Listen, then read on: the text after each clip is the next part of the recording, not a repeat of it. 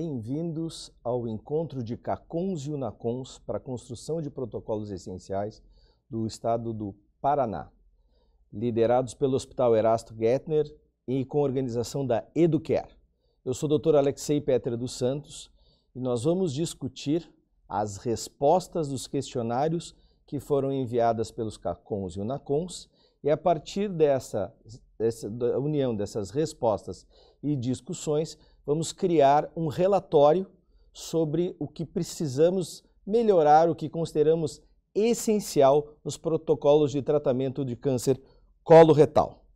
E eu vou convidar a equipe de trabalho aqui para apresentar as, as pessoas, a doutora Camila Tombini, Valesca César, a Camila e a Valesca trabalham diretamente comigo aqui em Porto Alegre, certo?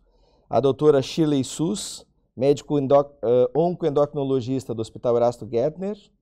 A doutora Elisa Daniele Gaio, médico oncologista clínica do Hospital Erasto Gettner. A doutora Ângela Dazenbrock, médica oncologista clínica do Hospital Erasto Gettner. E a Júlia Golo Ferreira, enfermeira do Hospital Erasto Gettner. E para dar início aos trabalhos, eu vou convidar a doutora Shirley, por favor. Bom, então, olá a todos, bem-vindos. É uma satisfação é, que estejamos aqui em mais um encontro discutindo este protocolo que é de tão grande importância, né? Nós agradecemos em nome do hospital a todos que estão participando, que estão se disponibilizando a, a contribuir, aos patrocinadores que fizeram que esse evento fosse possível. E é, gostaria de frisar, Alexei, mais uma vez que a ideia, a ideia desse encontro é justamente desde o início, desde que ele foi pensado até a sua execução, que fosse algo coletivo. Né? O Erasto em si, ele, ele está figurando como um catalisador para que é, nós compilemos os dados e assim por diante possamos contribuir.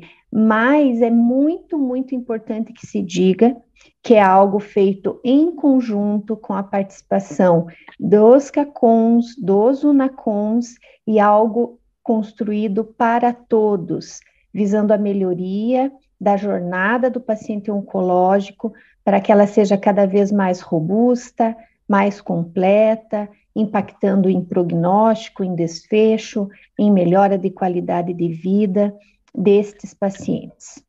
Eu gostaria também hoje de fazer um, um além de, de, do agradecimento, novamente digo, aos patrocinadores, aos colaboradores, né, a parceria com a Educare, que nos convidou, a Conecta Doc, que nos deu suporte aí da ferramenta, né, compilando os dados, enviando os questionários, e gostaria também, e em especial, agradecer a colaboração da doutora Ângela, que é, além de nossa diretora técnica, representa todo o time da oncologia clínica, nos dando suporte neste evento.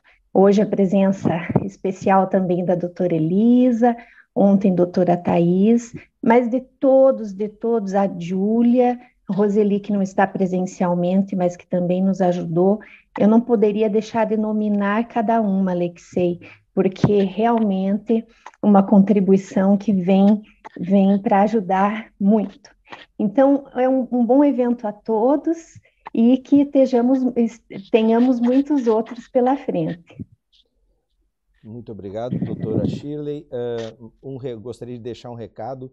As pessoas que não conseguem levantar a mão para se manifestar, elas podem mandar perguntas pelo chat. Eu vou discutir as perguntas aqui, mostrando toda a capacidade digital hoje, né? Então, que qualquer comentário, qualquer contribuição é bem-vinda. Por favor, o façam é, embora eventualmente tenha limitação do número de pessoas que possa falar, e das pessoas que podem falar, eu vou pedir que só levantem a mão e eu, eu vou deixando que aconteçam as, manifestações, ok?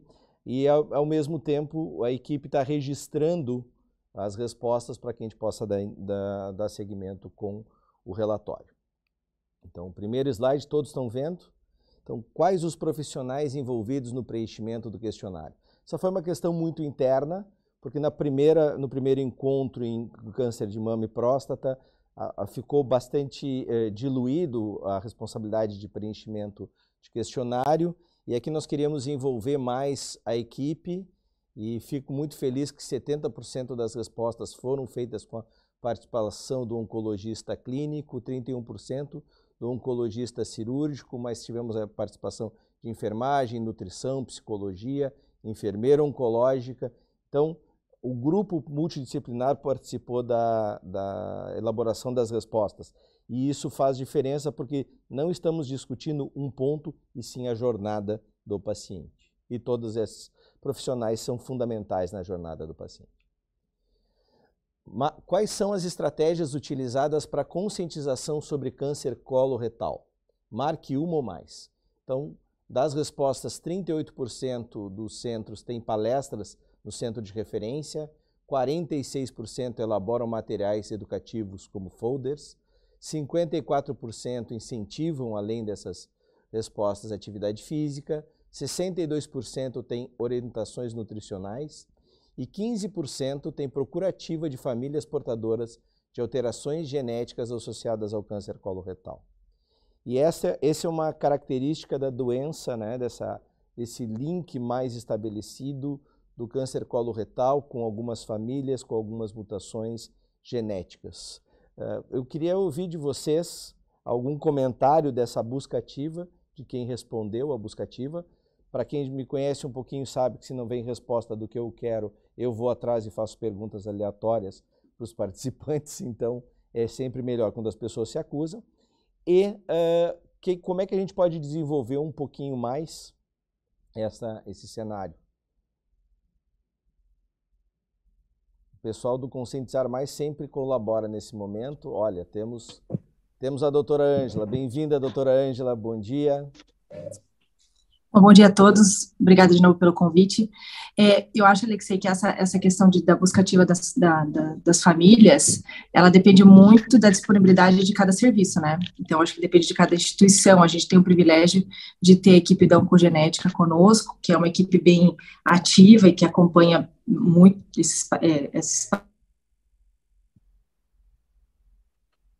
é, o que eu vejo é que isso depende bastante de cada instituição, né? Então, eu não, eu não sei se a gente tem como colocar isso como essencial, sabe, Alexei? Porque, assim, vejo que há uma atribuição, né, do, do nossa, assim, como, médicos, enfim, fazer toda essa, essa, essa primeira essa avaliação, né, para detecção de, de, de, desses possíveis candidatos a avaliações hereditárias, enfim, por exemplo, a imunistoquímica para pesquisa de estabilidade microsatélite, para nós já é um teste reflexo, é, os outros painéis a gente não tem acesso, mas, assim, o que eu quero colocar é que a, depende do serviço, eu acho que tem, tem o privilégio de ter essas, essa equipe que possa fazer esse acompanhamento e chamar essas famílias, mas eu não sei se é uma realidade de todos, né? Perfeito. É, é, já é um tema para a gente discutir em termos de relatório, porque talvez, uh, e aí o pessoal do Conscientizar Mais possa nos ajudar, talvez o que a gente precisa é um programa de conscientização na unidade básica para achar aquelas famílias que têm vários casos e aí poder já separar um pouco o que tem grande probabilidade de ser genético ou não. Doutora Shirley. Bom, Alexei, falando um pouquinho assim do, do rastreio, acho que com relação a testes genéticos é o que a Ângela colocou, né? Depende muito da realidade de cada centro, né? Agora, pensando no rastreio, assim, é, na história do paciente, detectando aqueles que têm história familiar positiva. É, hoje, o Conscientizar Mais, falando então do, do que nós trabalhamos, tem sim um, um, programa de rastreio de, de, câncer coloretal. Isso é feito através também do apoio da tecnologia, que é, envia um, um, link e os pacientes, as pessoas seja de empresas, de municípios, podem responder a esse questionário. E um questionário voltado, então, especificamente para câncer coloretal. A partir destas respostas, são, é, a gente tem um diagnóstico que chamamos situacional daquela população. E a partir daí, esses pacientes, aqueles elegíveis, aqueles que merecem uma avaliação específica, são agendados para passarem em consulta com uma enfermeira é, oncologista. Então, é, essa é uma frente de trabalho, mas como já comentamos é, quanto a pulmão, penso que podem ser sugeridos cursos também de capacitação para as unidades de saúde, né, com a, a atuação dos CACONs, dos UNACONs, nesse, nesse, nesta orientação para que esse, esses pacientes possam efetiva, efetivamente ser é, encaminhados e investigados. Né? Então, é, são sugestões é, que nós fazemos no hospital, ainda não em larga escala, é importante que se diga, e inclusive a, a para coloretal nós começamos recentemente, mas é nisso que estamos trabalhando no momento. Quem sabe em termos de relatório nós poderíamos começar o primeiro parágrafo com aumentar eh, a, e incentivar a capacitação e a busca ativa através de, através de instrumento digital. Porque isso seria, acho que instrumento digital é algo que começa a ficar mais ubíquo, muitas vezes é, é, pode ser respondido por um celular, e talvez ajude essa, essa condição porque nós também precisamos aumentar o número de diagnóstico precoce. Então, acho que esse, esse, essa parte do relatório já vai se ligar ao diagnóstico precoce. Então, conscientização. Vamos para o próximo slide. O rastreamento de câncer coloretal é realizado no seu centro? Sim, 46% das pessoas responderam, não 38% e 15% somente para alto risco. E aí eu pergunto para vocês, a colonoscopia, os exames de busca de uh, sangue oculto ou qualquer outro exame pensando em câncer coloretal, é feito na unidade básica, na maioria das vezes, ou já é uma coisa do, do, do CACOM UNACOM? E aí realidades diferentes, né?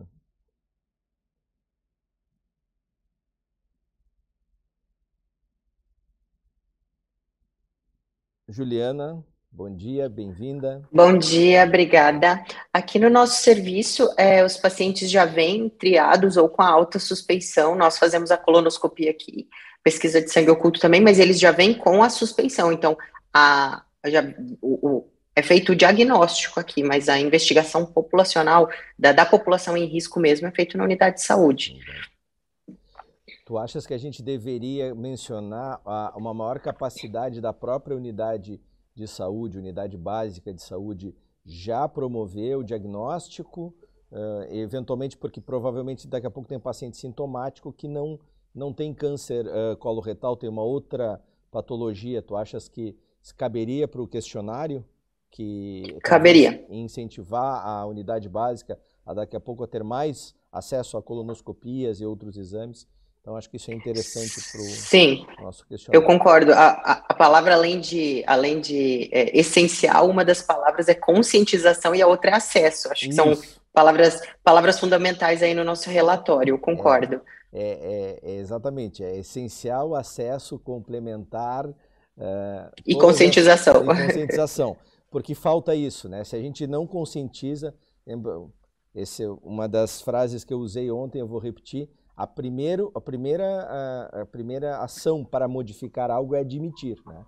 Então, para admitir, eu tenho Perfeito. que conscientizar que aquilo está acontecendo. Perfeito. Ângela.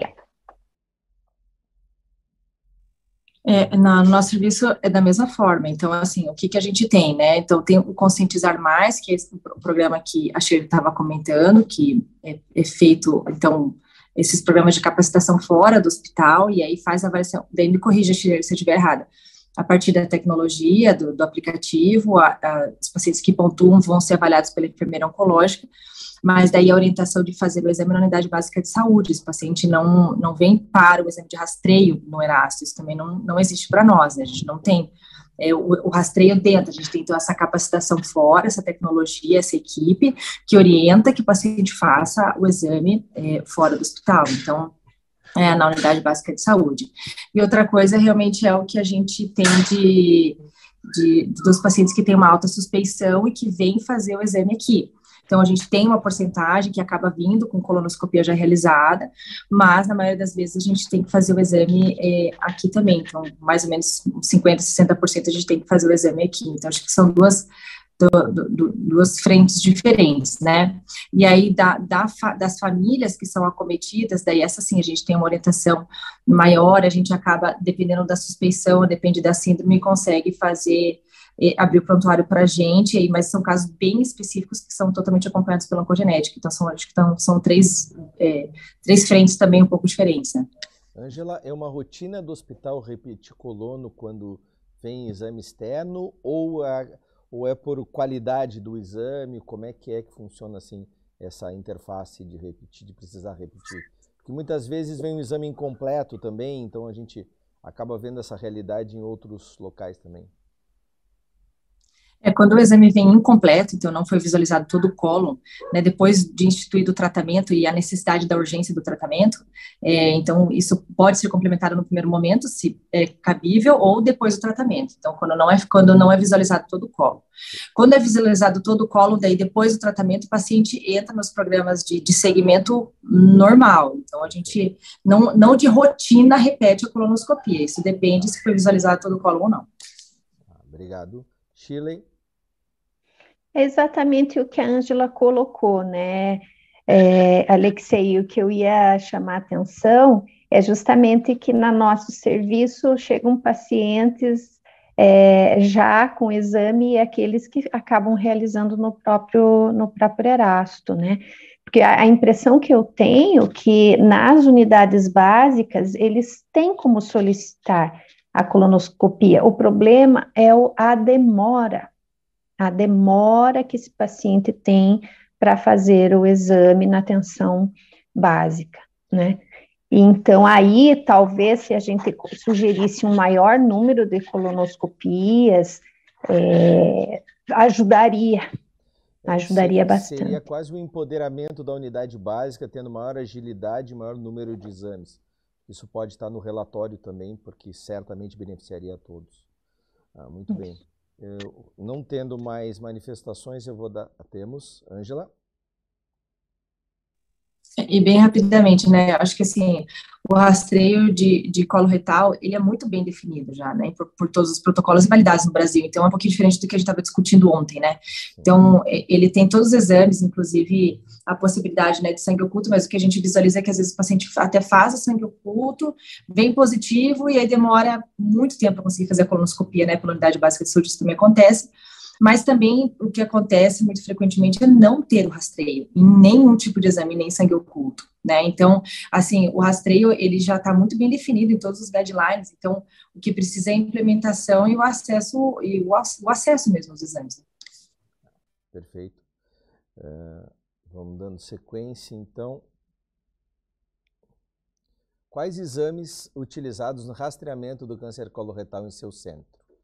Aí nós temos os uh, sangue oculto nas fezes 15%, colonoscopia ou retossigmoidoscopia 69%, não é realizado 31%. Nós tivemos recentemente a publicação do estudo da New England, do grupo de Oslo, que fez um, um, um estudo sobre screening câncer coloretal e convidava pessoas, um grupo era convidado a fazer, o outro grupo era conforme indicação e não deu diferença de sobrevida e foi publicado na New England um estudo que tem, na minha opinião, severos problemas de metodologia, porque o braço intervenção fez, na verdade, só 42% dos pacientes fizeram a colonoscopia, aqueles do grupo que são uh, o grupo que foi convidado a fazer uh, colonoscopia. Né? Então, acho que a Angela foi muito assertiva, falando dos guidelines e falando das orientações né, de, e lembrando que, que rastreamento e screening, nós estamos procurando basicamente pacientes assintomáticos. Não é o caso daquele paciente que já vem com sintomas e que a suspeição, pela, pelo quadro clínico, mais pelos dados epidemiológicos, a suspeição é elevadíssima. Alguém é, imagina que nós, nós já discutimos a ampliação da capacidade da unidade básica de saúde em fazer exames como colonoscopia. Alguém gostaria de agregar um pouco mais aqui, em, é, pensando que o, hoje isso é realizado pelo CACOM NACOM, ou continuamos com esse texto, porque eu acho que é um texto que já, já, já tange esse assunto e endereça uma solução? Muito bem, eu vou dar sequência então. Qual idade para o rastreamento adotado no seu centro? Uh, menos de 50 anos, 23% das respostas, 50 a 75 anos, 38%, mais que 85 ninguém, não é realizado 10%, e 10 anos antes da idade da, do familiar com neoplasia de colo. Aqui a gente misturou um pouco os dados mais uh, de população geral com os dados uh, de pessoas procurando famílias que têm uma maior com probabilidade de doença genética que gera câncer de colo. Alguém, alguém diferente das respostas do que a gente apresentou antes que queira participar? Porque no relatório aqui já ficou a conscientização, já ficou a busca de, de famílias através de capacitação e conscientização e ampliação da colonoscopia. Se não temos mãos, vamos dar sequência, porque o questionário vai andando. Em média, quantos pacientes chegam ao centro com diagnóstico estabelecido? E aqui nós temos uma variação bem importante, né, de é, desde centros que 100% dos pacientes chegam com diagnóstico estabelecido, até centros que têm 20% do diagnóstico estabelecido, uh, os pacientes chegam e aí imagino que já foi citado pela Juliana que alguns pacientes realizam a colonoscopia no próprio CACOM UNACOM. Queria ouvir de vocês qual é o gargalo maior para diagnóstico e para estadiamento até, mas principalmente para diagnóstico. Colonoscopia?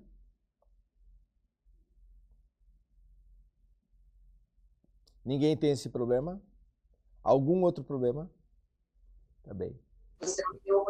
Alexei, desculpa, eu tô com a câmera ligada. É, não, não, Michael, Michael. Michael. Tô com a câmera desligada, desculpa. Tá, não, por favor. Eu acho, eu acho assim, é, o grande problema que a gente tem nessa discussão toda que eu vejo é a questão realmente de exame, né? Tá. Não sei o, o, restante aqui, mas acredito que em Curitiba nós temos um problema muito grande com a colonoscopia, né? Já fui algumas reuniões com a Secretaria de Saúde e o grande problema é que o, o reembolso da colonoscopia ele é muito baixo, né?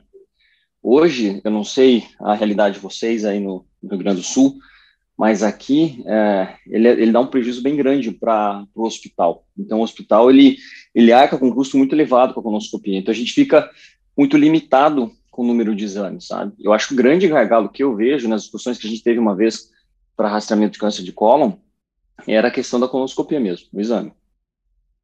Então, o exame também na questão do reembolso de, por exemplo, tu precisa ser muito assertivo porque tu realmente precisa fazer em quem tem câncer de cólon e aí promover tratamento, né, em função do, da, da, questão de custo.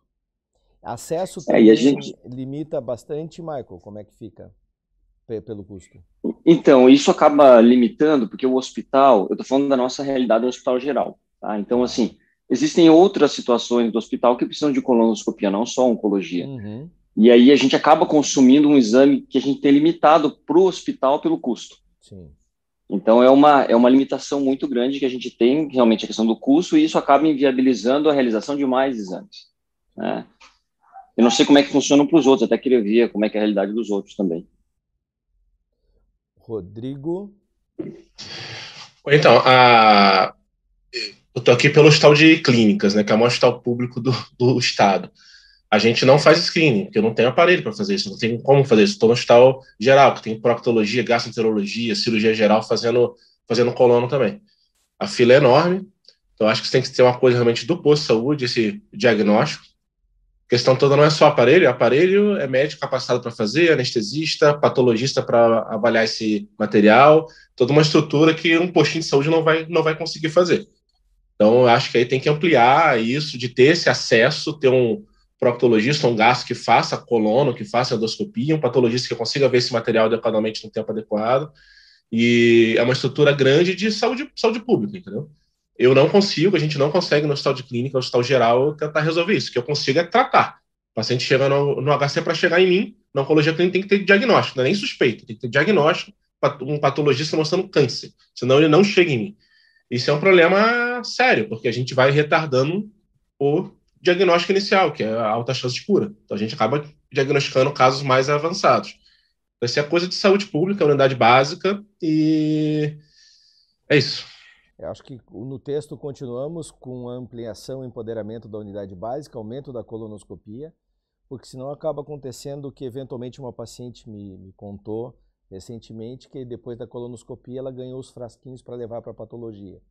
Então, é, esse tipo de, de cenário, assim, né, do, do, próprio paciente pega frasco e leva, como se acondiciona, né, material biológico, material humano sendo conduzido, daqui a pouco, que são as, as, as estratégias que se, se usa quando não se tem serviço organizado. Ângela. Só para complementar, mesmo estando em um hospital oncológico, né, não, trabalho em hospital geral, mas assim, o problema é o mesmo. O problema é o número, para a gente, a gente tem um número limitado, né, que que tem o contrato com a Secretaria de Saúde, é aquele número fechado de, de números de, de, endoscopias e colonoscopias, e já é nosso, o, o nosso máximo também, né, pela, pela, pela disponibilidade médica de aparelho. Então, a gente também não consegue aumentar isso ali dentro. Então, a gente, eu acho que essa unidade de saúde tem que ter esse empoderamento, tem que fazer esse exame. E, e, e, a gente já tem que vir com esse exame, pelo menos pronto, assim, né, ou pelo menos ajudar bastante nos pacientes de rastreio, tem que ser feito na unidade de saúde, né, a gente não tem, não tem nem capacidade técnica para fazer isso nos hospitais mesmo. Perfeito, então assim, acho que no relatório temos bastante material, falta colonoscopia. Rafael? Só para dar um complemento e falando com o Maico também, assim, eu entendo que o que o reembolso é inadequado, e isso, isso é fato, né? não tenho o que dizer. Uh, só que se a gente pedir, por exemplo, num relatório o aumento desse reembolso, que é uma coisa até maior, para uma discussão maior, que eleva níveis de discussão, a gente vai estar trazendo para dentro do CACOM essa responsabilidade desse rastreio. E eu entendo, como a gente já disse aqui, que a responsabilidade desse rastreio tem que ser lá na unidade básica, que vai ser muito mais rápido isso. Como a Juliana falou também antes, a gente recebe já esse paciente altamente suspeito. E daí é realizada a colonoscopia no, no CACOM. Então, se fosse feito previamente aí essa colonoscopia, eu acho que traria um ganho mesmo real para o paciente. Perfeito. Assim, no relatório não, a gente não vai citar a, a questão econômica direta, assim como a gente não cita drogas até para tranquilizar todo o pessoal de como é que é elaborado uh, metodologicamente. Nós vamos dizer que uh, precisa, nós precisamos de um número maior de colonoscopias, nós precisamos da viabilização das colonoscopias no posto de saúde e, eventualmente, também no, no, no posto, na, no CACOM, NACOM. Mas, pelo que eu entendi, Rafael, o CACOM, NACOM não está fazendo rastreamento, ele já está fazendo quase que diagnóstico de pacientes que têm um quadro muito óbvio ou muito provável de câncer coloretal, né? Então, para a gente pensar em rastreamento, é a amplificação, a viabilidade. Nós não vamos entrar em direto na palavra receita, porque aí essa, isso é o que o gestor tem que nos prover, né? Não, não, não medicamente aqui, é só um consenso de que todos concordem que falta o exame que nós precisamos viabilizar uh, na unidade básica, no CACOM e no NACOM também, mas na, principalmente acho que a maior demanda ainda na unidade básica todos estiverem de acordo, eu vou dar sequência aqui. Ok.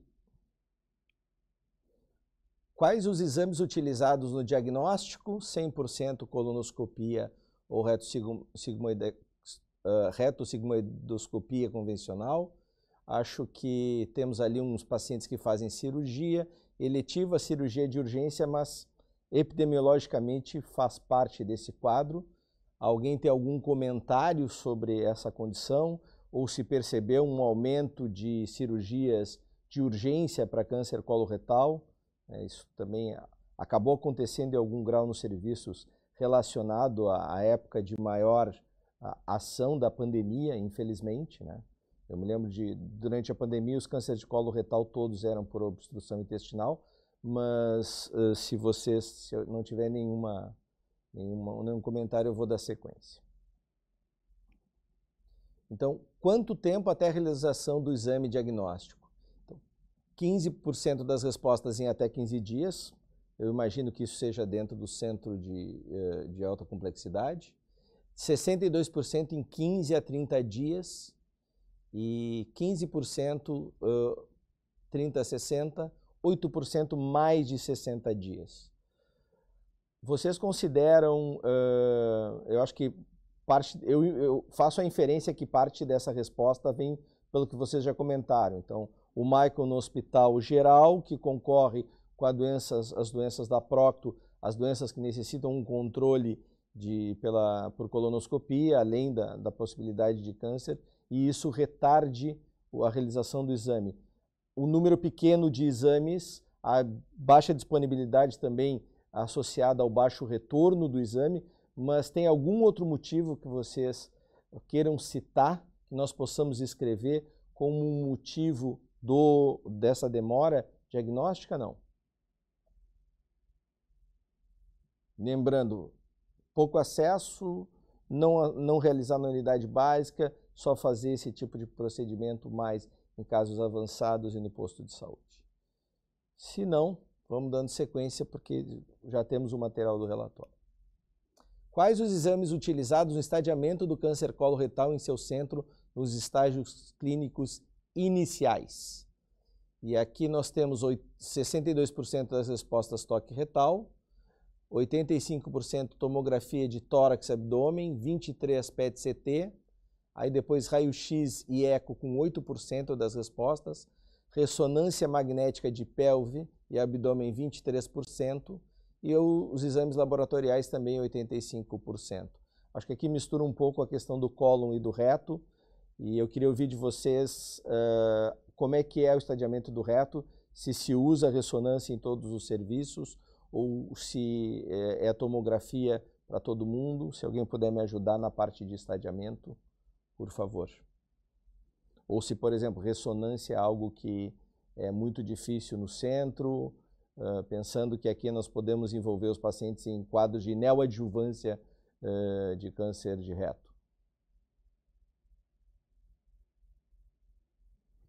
Ângela?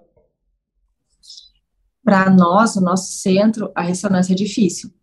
É o exame que a gente tem mais dificuldade, mais demora, mais dificuldade. Então, a gente, de uma maneira geral, assim, a gente sempre tenta priorizar é, tomografia, eventualmente PET, e já, enfim, instituir a decisão do tratamento baseada nesses exames, é, porque a gente tem uma, uma, uma demora grande para conseguir o acesso à ressonância. Então, pelo menos é a nossa realidade aqui, aqui no Erasto. Senti falta do Michael ontem, porque era pulmão e o Michael é meu, meu parceiro em várias atividades de câncer de pulmão, mas hoje ele está conosco. Vamos lá, Michael. Estou invertido aqui, na verdade. É ontem aniversário da minha filha. Desculpa, não pude Sem participar. Sem problema, não que isso, cara. Só... Era, mas a gente tem uma facilidade maior com a ressonância e até eu acho que né, nesses últimos meses, né, nós, nós temos o problema do contraste da tomografia. Até seria interessante ouvir como todo mundo está está fazendo sem a tomografia contrastada, ou se estão conseguindo contrastar, mas a gente consegue fazer ressonância com uma certa facilidade, assim. Hoje, por exemplo, a gente tem substituído muito a tomografia por ressonância pela falta do contraste, inclusive. Rodrigo? É, é, a gente consegue ressonância também. Minhas palavras são do Maico. A gente, eu, tive uma reunião com a diretora do hospital faz uns 15 dias para a gente tentar otimizar a tomografia. O HC tem bastante contraste, o estoque grande, mas a gente é uma rede BCR que pode ser que eles né, levem para o Brasil inteiro o que a gente tem de sobra. Então, a gente tem feito ressonância para estadiamento pélvico, principalmente né, pessoal da Procto com reto, a gente consegue fácil. PET a gente consegue fora, só os pacientes daquelas critérios do SUS, com metástase hepática exclusiva, a gente também consegue bem rápido. A tomografia no HC é fácil também. A questão toda é demora um pouquinho mais o laudo, mas a, a toma e acesso. No hospital evangélico, a Fernanda está aqui, tá aqui, também, mas eu posso falar um pouquinho por ele. Também é tranquilo. A gente teve problema com contraste aí sim no evangélico, ficou uns 15 dias sem tomo com contraste, mas a gente consegue ressonância, tem, tem aparelho no, no hospital e a, e a toma, os contrastes já foram resolvidos. Olha, conseguimos já um contraste, Michael. Quem mais quer falar um pouco sobre contraste? E Angela? Pra, a gente, para contraste, a gente está priorizando o contraste realmente para o estadiamento. Então, para o estadiamento, a gente consegue fazer exame contrastado. O PET, Rodrigo, a gente consegue até uma facilidade um pouquinho maior, assim, a gente consegue uma liberalidade maior e, e no, naquele momento de maior escassez, realmente, do, do contraste da toma, a gente fez bastante PET, é, mas, de novo, para nós, a ressonância é mais, é mais difícil acesso mesmo. Como é que nós poderíamos escrever no relatório? Uh, vocês considerariam que, levando em consideração que os cânceres de reto são um quarto dessa população, mas que tem uma diferenciação de tratamento e uma oportunidade de tratamento com intenção curativa, assim como Rodrigo citou dos pacientes com metástase eh, hepática exclusiva, a importância do PET, a importância da definição de que a doença esteja, não esteja extrahepática Quais são os exames essenciais no estadiamento? Então, por exemplo, nós podemos dizer que são as tomografias, quando são o, o, tumor de cólon. Nós poderemos dizer que, nos casos de câncer de reto, a ressonância ganha esse, esse espaço também como essencial e que o PET também seria essencial para os pacientes em situação uh, com doença hepática exclusiva uh, com potencial curativo.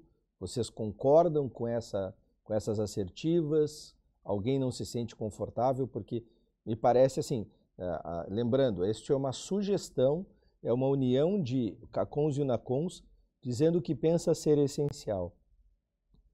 Alguém não se sente confortável, por favor, porque senão a gente vai dar sequência né, de uma forma, obviamente, não entrando em custo. Ok. Quanto tempo até a realização dos exames de estadiamento? Eu estou bastante impressionado com vocês, porque 77% disse em 15 a 30 dias, que eu considero um tempo bastante razoável. O, e os pontos de gargalo aqui a gente já citou, que foram a ressonância, o PET e essa questão do contraste. Tem alguma previsão para normalização do contraste aí, Michael? Tem alguém tem alguma informação quanto a esse cenário? Vocês acham que Precisa se mencionar isso no relatório ou a questão do contraste é sazonal ou esporádica e isso vai ter vai ser resolvido? Eu não tive nenhuma resposta ainda da normalização, a gente ainda tem dificuldade, mas é, acho que foi bem específico agora, né? Tá. Nesse período pós-pandemia aí que, que teve a falta, nunca teve essa falta de contraste como aconteceu agora, né? Às vezes até questiono se é só no hospital mesmo, porque no, nos centros de medicina privada, né, as clínicas é, a gente não tem tido esse problema. Mas é, eu não tive ainda uma resposta em relação à normalização. E o hospital também tem interesse que normalize, porque a gente usa muita ressonância, né? Sim. No lugar da, da tomografia. Então, acho que não vale, não vale para o questionário, lembrando que o exame adequado é o contrastado, então isso já vai estar de alguma forma. Após ah, o diagnóstico de câncer coloretal, o paciente é acompanhado por uma equipe médica multidisciplinar? Se sim, quais são os, os profissionais envolvidos? Então, ali nós temos 100% das respostas com o oncologista clínico, e acho que isso é uma, uma tendência do nosso país, ubiquamente, uma vez que o paciente consulte com o oncologista e faça o tratamento, ele fica acompanhando. 54% com proctologista. Lembrando que no segmento nós precisamos realizar outros exames, muitas vezes outros exames de colonoscopia, de inspeção do intestino. Radioterapia, que acho uma esmagadora maioria dos pacientes com câncer coloretal, radiologista, patologista. Hum, vocês imaginam que dentro do acompanhamento do paciente com câncer coloretal seria interessante o acompanhamento da equipe multidisciplinar, pensando que eventualmente o paciente possa ter colostomias, possa ter outras dificuldades alimentares, nutricionais, eh, psicológicas uh, referentes ao tratamento prévio. Não sei como é que. Opa! Elisa, por favor, bem-vinda.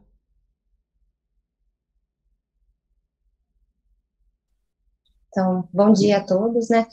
É, no nosso centro, a gente tem essa, esse privilégio, né? O paciente acaba sendo acompanhado, então, pela equipe médica oncologia clínica, cirúrgica, o pessoal quando reto, radioterapia também, mas desde o início do tratamento eles são acompanhados pela equipe nutricio nutricionistas, as enfermeiras, as enfermeiras especializadas em cada área, e principalmente para os pacientes ostomizados, então isso faz toda a diferença. E a equipe de psicologia atua muito forte também no nosso hospital, né? Então, eles são extremamente essenciais, porque desde o momento do diagnóstico, o paciente precisa desse apoio, e além disso, por, dependendo de como vai ser o tratamento cirúrgico, o paciente vai ficar ostomizado, é, a gente tem as dificuldades ali de aceitação no começo, e a dificuldade até de, de se adaptar, né? Ele precisa é, pós-cirúrgico ali. Então, a gente tem, é, acaba tendo no nosso centro mesmo, é, toda a equipe multi bem ativa nesse, nesse, nesses ambulatórios, né? Tanto na equipe do trato gastrointestinal, na, na gastro, quanto na, na, oncologia clínica mesmo. Excelente, Elisa. Alguém uh, não considera essencial para que a gente possa elaborar o relatório, porque isso me parece organizacional. Júlia? É essencial no nosso centro, como a doutora Elisa estava falando, temos disponível no é, nosso ambulatório, é, nós, enfermeiras é, oncologistas, é, nutricionista também, que já é, nós já somos fixas, a gente fica no ambulatório, e disponível e fácil acesso à psicologia e à fisioterapia também. Então, a enfermagem e nutrição acompanha, é, é fixo acompanhamento e diariamente lá no nosso ambulatório. Júlia, me ajuda aqui até para a gente poder confeccionar isso e para a gente encaixar os outros centros nesse processo.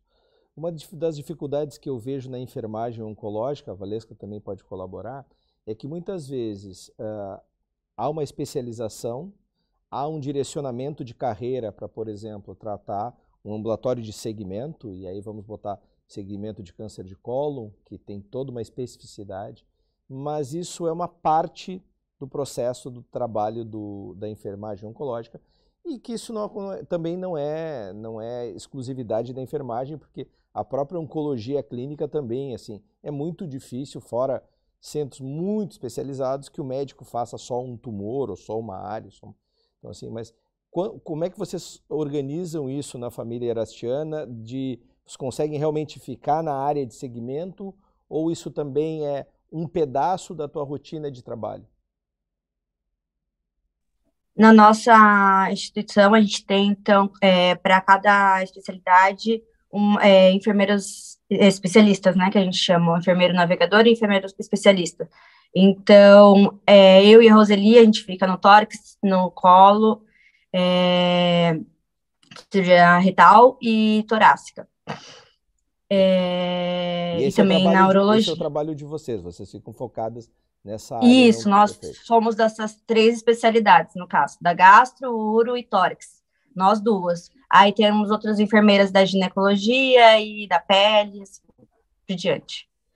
Então a gente foca só nessa parte mesmo. Então perfeito. a gente é tanto são, são a enfermeira assistencial como a enfermeira também navegador. Né? Pessoal, vocês acreditam que nós podemos colocar no relatório que a, a formação de equipes pra, de, dessa ajuda no segmento, porque eu acredito que o ambulatório de segmento, uh, com a participação da enfermagem, ele vai ficar até mais fácil, porque, lembrando, eu vou falar da minha prática, o ambulatório de segmento de colo retal, tendo em vista a sobrevida dos pacientes, né, e tendo em vista eh, os diagnósticos precoces, mais os pacientes em tratamento uh, quimioterápico, ele fica extremamente volumoso. Né? Então, alguns pacientes que estão em segmento anual ou que precisariam de orientação, a, a consulta de enfermagem poderia otimizar em muito o, o trabalho de segmento dos pacientes. Vocês acham que isso valeria a pena ser mencionado no relatório? Nós estimularmos que o segmento também seja multidisciplinar, os lugares que não é. Acho que a Valesca concorda, né, Valesca? Concordo, eu acho que uh, é uma é, diminuir a sobrecarga para todo mundo, né? Porque, como o senhor, o senhor ressaltou, não é uma exclusividade, né? Em muita, a realidade dos serviços não é essa da, do Erasto, né, que tem as enfermeiras especialistas, então uh, seria de grande valia, né, porque uh, um ambulatório de segmento multidisciplinar uh, seria adequado, porque, por exemplo, esse paciente poderia fazer uma consulta com a nutricionista e, caso ela achasse necessário, acionaria a, a enfermagem e etc. Então, cada semana, ou cada, cada semana não, cada mês, ela, ele poderia passar com alguma especialidade e, se caso necessário, poderia fazer as conexões com, a, com os outros uh, e, uh, membros da equipe multidisciplinar. É, isso aumenta o engajamento, a percepção de, de, de, tratamento e diminui o trabalho do médico em si, né? que muitas vezes tem que ficar ele encaminhando para todos esses cenários quando isso já é necessário na jornada do paciente. Muito bem. Dando sequência, então, existe no seu centro reunião multidisciplinar para discussão de casos? 100% dos centros têm. Excelente. Isso é fantástico. Nós discutimos ontem isso em câncer de pulmão. Então, a diferença que para neoplasias com tratamento de múltiplas especialidades, centralizar o paciente, juntar os profissionais, então estão todos de parabéns. Né? Não é à toa que esse é um grande estado da Federação Brasileira, o estado do Paraná. Então, aqui nem nada a retocar. Há diferença na condução do tratamento de acordo com a lateralidade, e aí nós tivemos uma divisão de respostas: 46% sim, uh, 54% não. Alguém poderia, alguém do sim poderia me dizer que diferença acaba acontecendo na escolha, lembrando, da, lembrando das diferenças e que nós tratamos também pacientes no convênio, mas pensando na realidade SUS?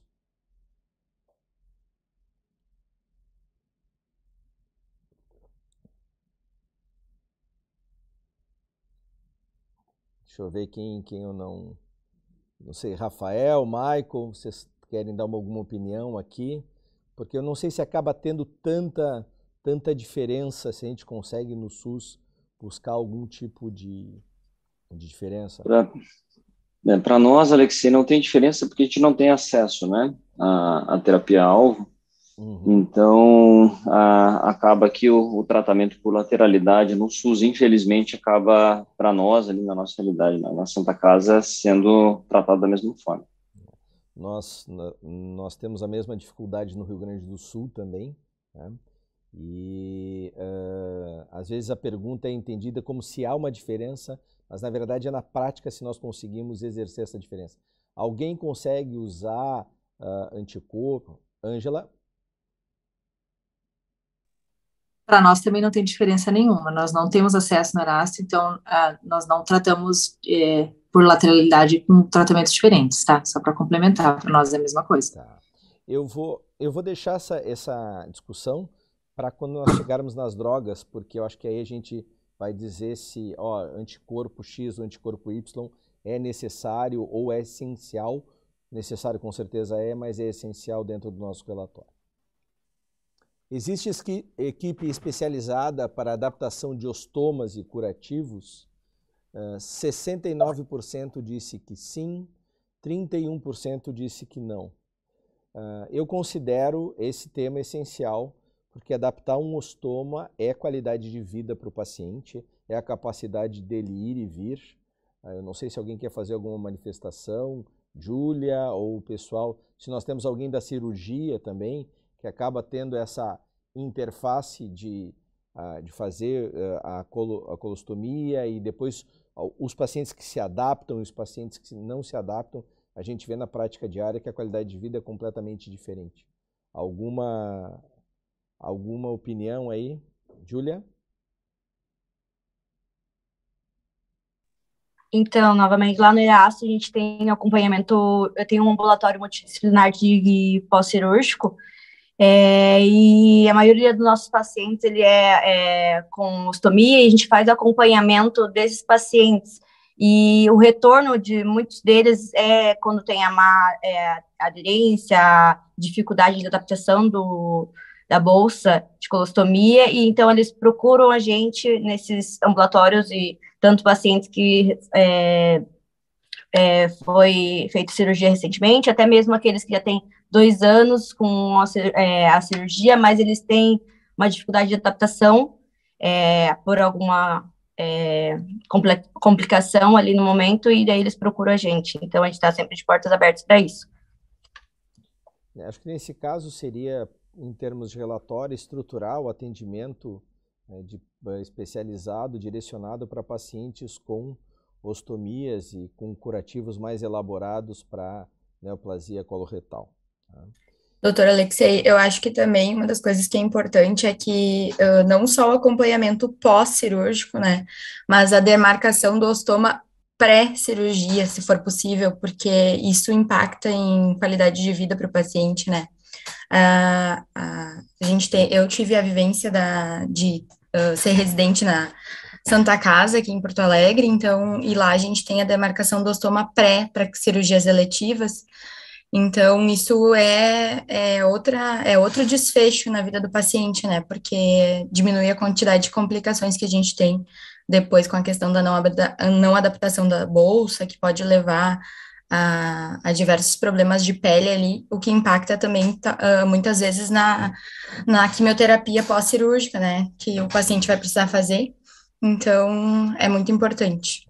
É, eventualmente, esse fator é definitivo para para que não haja um tratamento a posteriori. Júlia?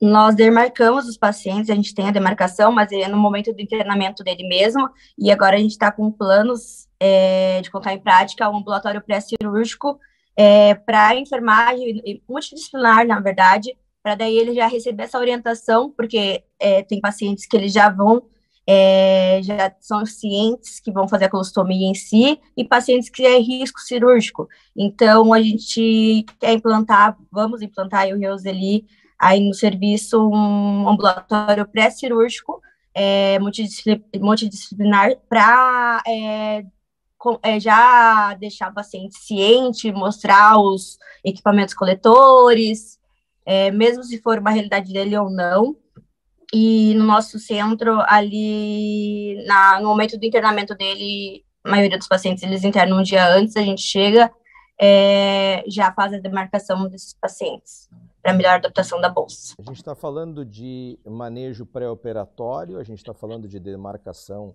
de colostomias, de, de ostomias pré-operatórias em casos eletivos, nós estamos falando desse atendimento, dessa questão da nutrição também, quanto é importante que o paciente esteja bem nutrido no pré-operatório, lembrando que muitas vezes é uma sequência de cirurgia e quimioterapia. Eu tenho alguém da Procto para falar conosco, alguém da nutrição que queira se manifestar, seja pela, seja por aqui no Zoom ou no chat, porque aí se alguém tiver alguma manifestação, acho que colabora bastante, mas me parece que essa estruturação é essencial e é muito e é muito bom para o paciente que se pense nele antes e se possa te, prever, ter essa previsibilidade do que irá acontecer. Olha, no seu caso é uma colostomia definitiva, os pacientes, uma ostomia definitiva vai ter um termo de consentimento e não tem por que nós anteciparmos, não anteciparmos esse movimento. Né? Acho que isso é bem, bem relevante em termos de relatório e é absolutamente organizacional. A disponibilidade de inserção de Portocat, 92% do serviço sim, pensando no tratamento, uh, no tratamento complementar. Eu não vou entrar agora nas questões do via oral ou via endovenosa. Alguém gostaria de mencionar uh, alguma dificuldade ou uh, via expressa para Portocat que se tenha? Alguém não consegue Portocat? Como é que é, Michael, para vocês? O Portocat é algo tranquilo? Não, para nós não. A gente é, é difícil o Portucat, é a questão da, a, do procedimento mesmo ali, conseguir vaga muitas vezes com o pessoal da vascular ali que coloca o Portucat ou com a cirurgia oncológica, a gente acaba deixando para alguns casos mais específicos, mas a gente não coloca via de regra para todos os pacientes para fazer a quimioterapia em infusão prolongada. A gente não tem essa facilidade, de novo, por ser um hospital geral, até centro cirúrgico, muitas vezes a gente tem dificuldade, às vezes, para os nossos pacientes. Então, pensando nesse volume de pacientes que é, é grande gastrointestinal, a gente acaba selecionando os casos que vão fazer com, com o Portocat. Uh, Michael, uh, tem alguma equipe que coloque o Portocat e é a vascular sempre, por exemplo, assim, veio da oncológica, oncológica coloca, tem algum tipo de, vocês têm algum direcionamento específico ou no hospital geral é quem, tipo, o dono do paciente é o cirurgião que operou? Para o não, não, não tem, não, não, não tem essa questão de, de ter uh, uma referência que é o, ó, quem caminho é que vai colocar. A gente tenta priorizar para ver quem tem mais facilidade para colocar o catéter para nós. Tá. Uh, eu imagino que essa realidade, Valesca, eu acho que uma das coisas que uh, facilita um monte que a gente tem visto é a possibilidade agora dos catéteres centrais de inserção periférica, né, os PICs, uh, que ajudam uh, muito nessa. A gente tem visto que os portocates, nessa, por causa dessa questão de bloco cirúrgico, eles têm sido cada vez mais substituídos por catéteres centrais de inserção periférica, porque são de mais fácil passagem, né, enfim, é passado no leito do paciente uh, e por enfermeiros, né? Valência, eu queria te fazer uma pergunta, então. É, assim, a gente não tem experiência com, com PIC no serviço público, mas eu tive é, no serviço privado e não foi muito fácil, sabe? Ah, o controle a manutenção desses catéteres com o paciente, né? O cuidado com o catéter parece ser muito mais difícil do que o, o totalmente implantável. Vocês têm alguma experiência em serviço público? Como é que foi isso? É que, na verdade, o que, que acontece? O PIC, ele exige uma manutenção uh, semanal, né? Uh, então, sim, ele demanda um pouco mais do serviço, mas uh, porque exige a troca do, do curativo e a manutenção com salinização semanal desse catéter. Mas como esse paciente, ele vai vir para consulta, né, e na outra semana já vem para fazer um novo protocolo de químio, então acaba que esse catéter sempre está sendo, tem a manutenção que ele exige. Uh, um a maior dificuldade é que a, o cuidado em casa, às vezes, é um pouco mais delicado. Então, claro, né, não é para todos os pacientes que a gente indica, mas a gente tem visto uma substituição importante do portocate pelos catéteres de PIC. É, eu acho que a, é, é, essa é uma questão uh, determinante, né? Entendimento do paciente e acesso. Porque, eventualmente, se o protocolo ele consegue dar um tempo maior em casa e o paciente tem que vir para curativo e salinização, ou ele não tem condições de entendimento do catéter, ele fica, ele fica bastante restrito. Eu acho que o PIC é uma solução que nós podemos até é, mencionar, mas uh, ele tem, ele tem esse, esse, essa questão da conscientização de, de, dos riscos e daqui a pouco de que se o pique desloca, ele precisa ter um atendimento mais, a, a, mais de pronto, né? eventualmente até um, um, atendimento de emergência. Né? Então, acho que esse é uma, uma, uma, um ponto de discussão aqui bastante interessante de como a gente vai escrever isso. Fernanda? É, eu, eu... Já te chamo, Maicon. Não, não pode falar, Maicon. Ah, não. Eu só tenho, eu só tenho uma dificuldade nessa questão que eu, eu entendo do, do, do PIC, porque muitas vezes o, o, o, paciente, ele, ele tem, um paciente do SUS, um paciente às vezes mais simples, essa dificuldade de entendimento, eu acho a qualidade de vida com o PIC para o paciente é mais complicada. E a gente também tem que ter uma capacitação para a enfermagem. Né, quem vai pôr o pique, todo esse cuidado. Então, eu acho que, pelo menos para a nossa realidade, ainda está um pouquinho difícil de, de, de encaixar isso. É, a, a, nossa experiência lá com o PIC, a gente está tentando implementar há algum, alguns anos já, e é difícil tanto o treinamento de enfermagem, né, de capacitação, quanto do, do paciente, né, então a gente, as enfermeiras já fizeram alguns cursos de capacitação de inserção, mas daí na hora de inserir elas têm dificuldade, e elas têm dificuldade de fazer a manutenção também, por mais que elas já tenham feito as habilitações, assim. É, e os catéteres, quem tem feito, como a gente é um hospital geral também, a vascular não prioriza o, o é, lógico, catéter, né? Eles querem fazer os procedimentos dos pacientes de ambulatório deles. Então, quem tem feito bastante para nós é a cirurgia geral, que tem bastante sala por conta do pronto-socorro, e tem bastante depois disponibilidade para atender o paciente. É, não é o ideal, mas é o que a gente conseguiu, assim, para paciente metastático, vai fazer segunda linha, paciente câncer de pâncreas, aí a, só da cirurgia geral tem dado esse suporte. Ângela? É, a gente não tem experiência com, com PIC, eu acho que é, na, se, se for colocado isso no relatório, assim, eu acho que tem que vai ter que mudar uma cultura do hospital, tem que ter uma capacitação de todo mundo, assim, de todo mundo tem que ser treinado, né? Para que possa ter, ter, toda a orientação, não só a enfermagem, mas assim, toda, toda a equipe que vai atender esse paciente, até pronto-socorro, todo mundo vai ter que ter uma capacitação, então me preocupa um pouco com essa questão do, do assim, não, não seria contra colocar isso no, no, no protocolo ali, mas eu tenho uma ressalva que eu acho que a gente teria que ter um treinamento, uma capacitação do, do de todo, assim, da equipe como um todo. É, nós temos, não digo, não, não digo uma facilidade, mas talvez um acesso um pouquinho maior por ser um hospital oncológico, mas mesmo assim não é tão fácil. O que a gente consegue, assim, priorizar no tratamento adjuvante, tratamentos que não precisem, né, de, de, de portocate, é, e quando precisa, por exemplo, em linhas metastáticas ou até no contexto adjuvante, às vezes a gente começa o esquema que não precisa e depois faz um switch, né? Então, para não atrasar o tratamento do paciente, isso a gente faz bastante aqui. Rodrigo? A, a questão do pique, eu acho que para a câncer que a gente está tratando hoje, eu não sei se se impõe, entendeu? Na minha opinião, não.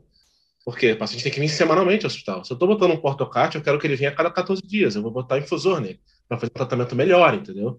Então, eu, não adianta eu botar o pique e fazer flox. Não adianta eu botar um pique e fazer um, um floracil semanal.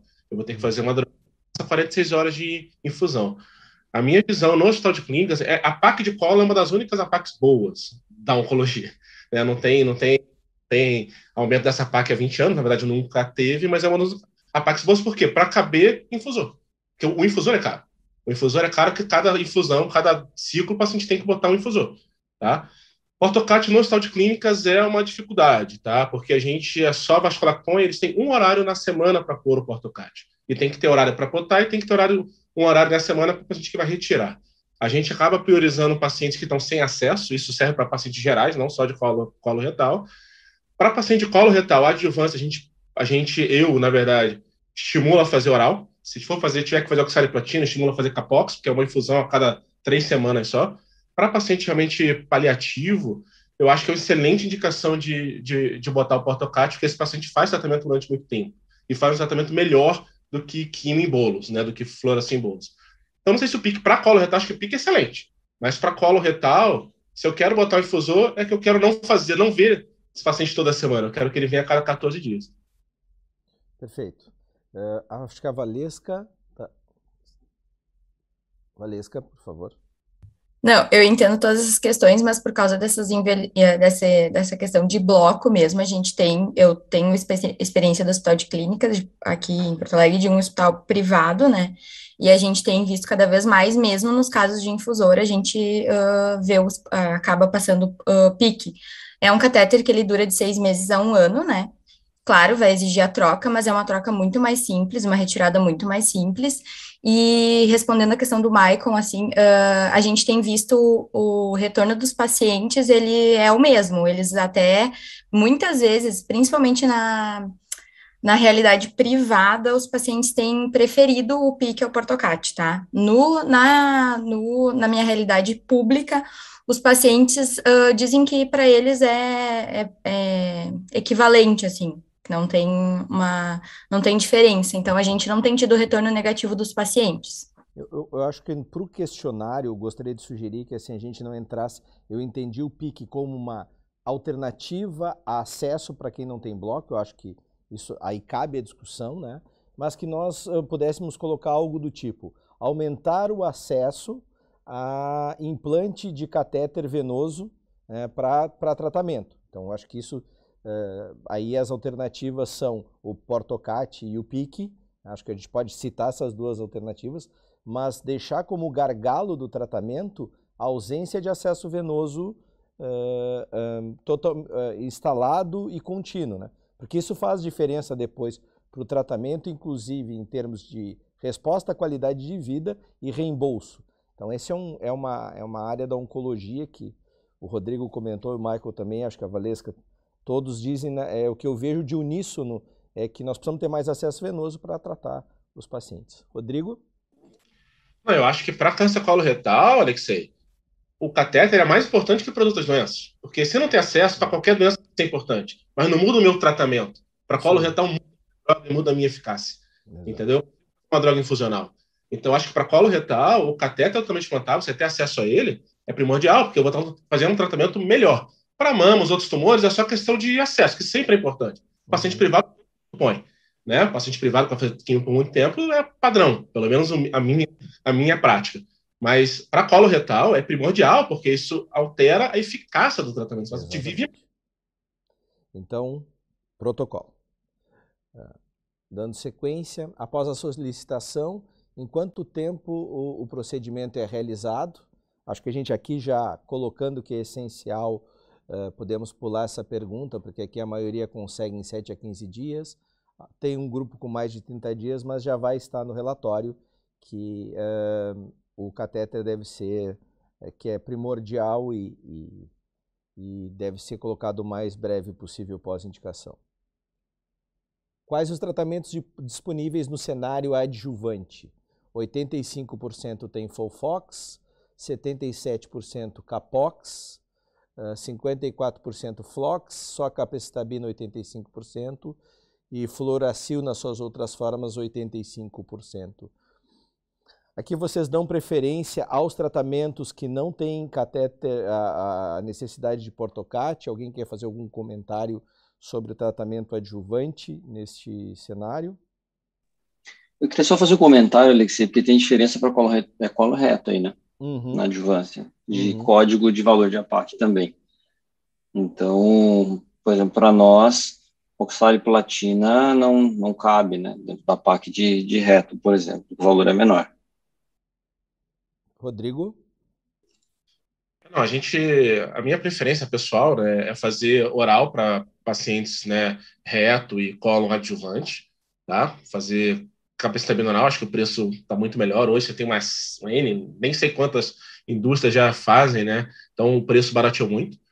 Uh, e deixar as drogas realmente, se precisar fazer oxale, eu prefiro fazer com capacitabina, né? Em cenários localizados, porque são oito doses só e é rápido aí não precisa de catéter mesmo, e no paliativo, aí depende, né? Depende muito. É, de se o paciente tiver catéter, vai para o se tiver acesso. A gente faz bastante flox, flox semanal, né? Aquele flox seis, seis semanas a cada oito. Eu trabalhei em um serviço em outro estado que a gente internava paciente para fazer fluoração infusional por 46 horas, mas no hospital de clínicas isso é impraticável, eu não tenho leito para isso. Mas no serviço que eu trabalhei, para não né, dificuldade de catéter, a gente internava, então a gente fazia 46 horas de infusão contínua que eu acho uma boa. Você tem né, o Anacom, Capom aqui que tem espaço, tem bastante leito, e o paciente né, aceita isso. Eu tenderia, se eu trabalhasse no hospital desse, fazer Floracil infusionar 46 horas internado do que fazer Flox em bolos, por exemplo, entendeu?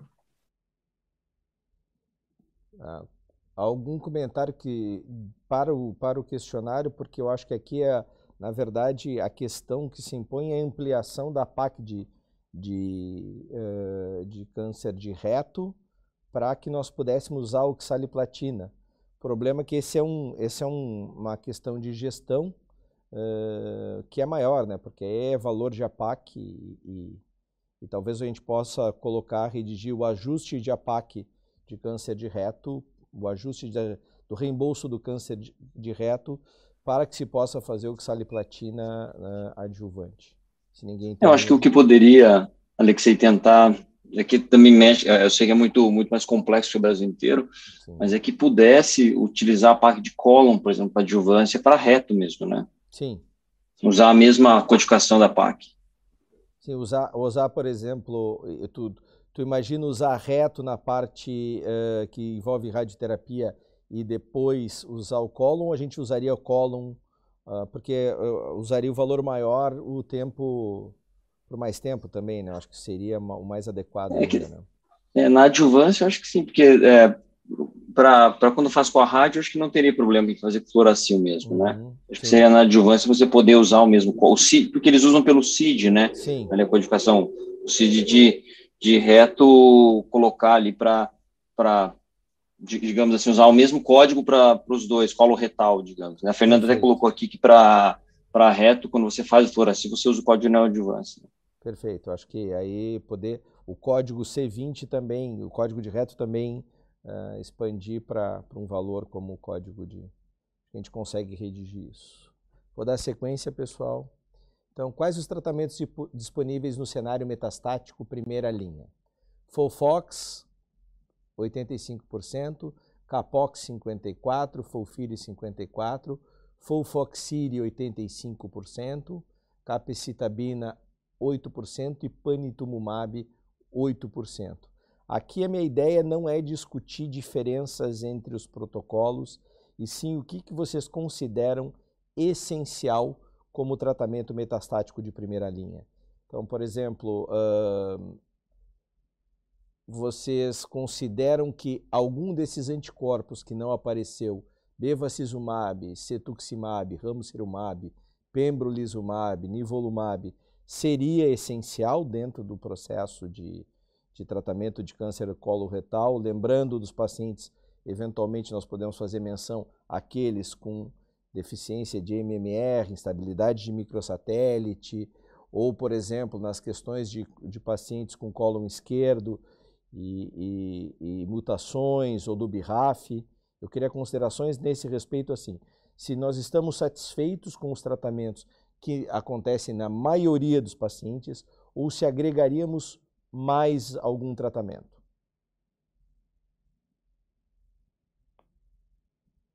Incomoda alguém, que alguém judicializa quando encontra estabilidade de microsatélites num paciente em primeira linha.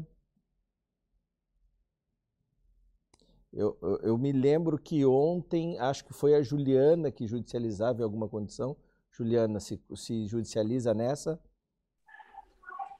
É, sim, nós judicializamos aqui, não para todos. Tá para selecionados. É... Minha conexão tá ruim? Tá, tranquilo. Uh... Tá, ru tá, ruim a conexão? Eu, eu, eu, tô te ouvindo bem, eu não sei os outros, eu tô te ouvindo bem.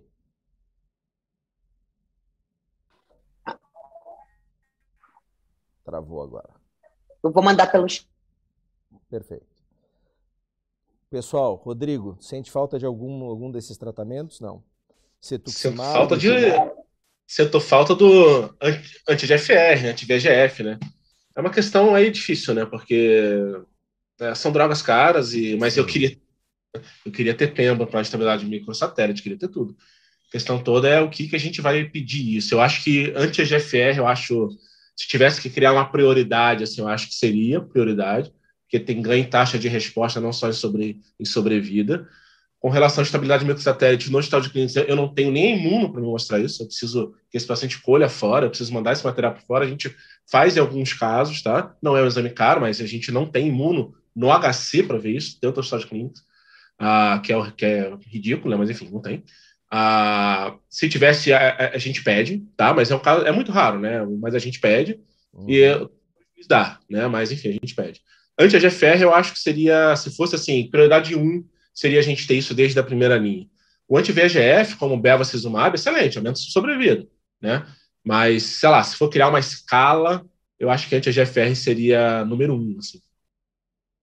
O pessoal concorda? Há, há uns anos, há uns anos atrás, nós tivemos uma reunião dos CACONs e NACONs em Londrina, não sei quem está aqui participou, nós tivemos que redigir algumas solicitações, e em colo retal, é, nós acabamos solicitando da seguinte forma, Alexei, era bevacizumab para cólon direito e um anti-GFR para cólon esquerdo em primeira linha e não poderia ser solicitado depois um crossover aí você pedir na sequência um outro anticorpo monoclonal. Você podia usar uma vez só na primeira linha, mas aí existe uma diferença para direito e esquerdo, né?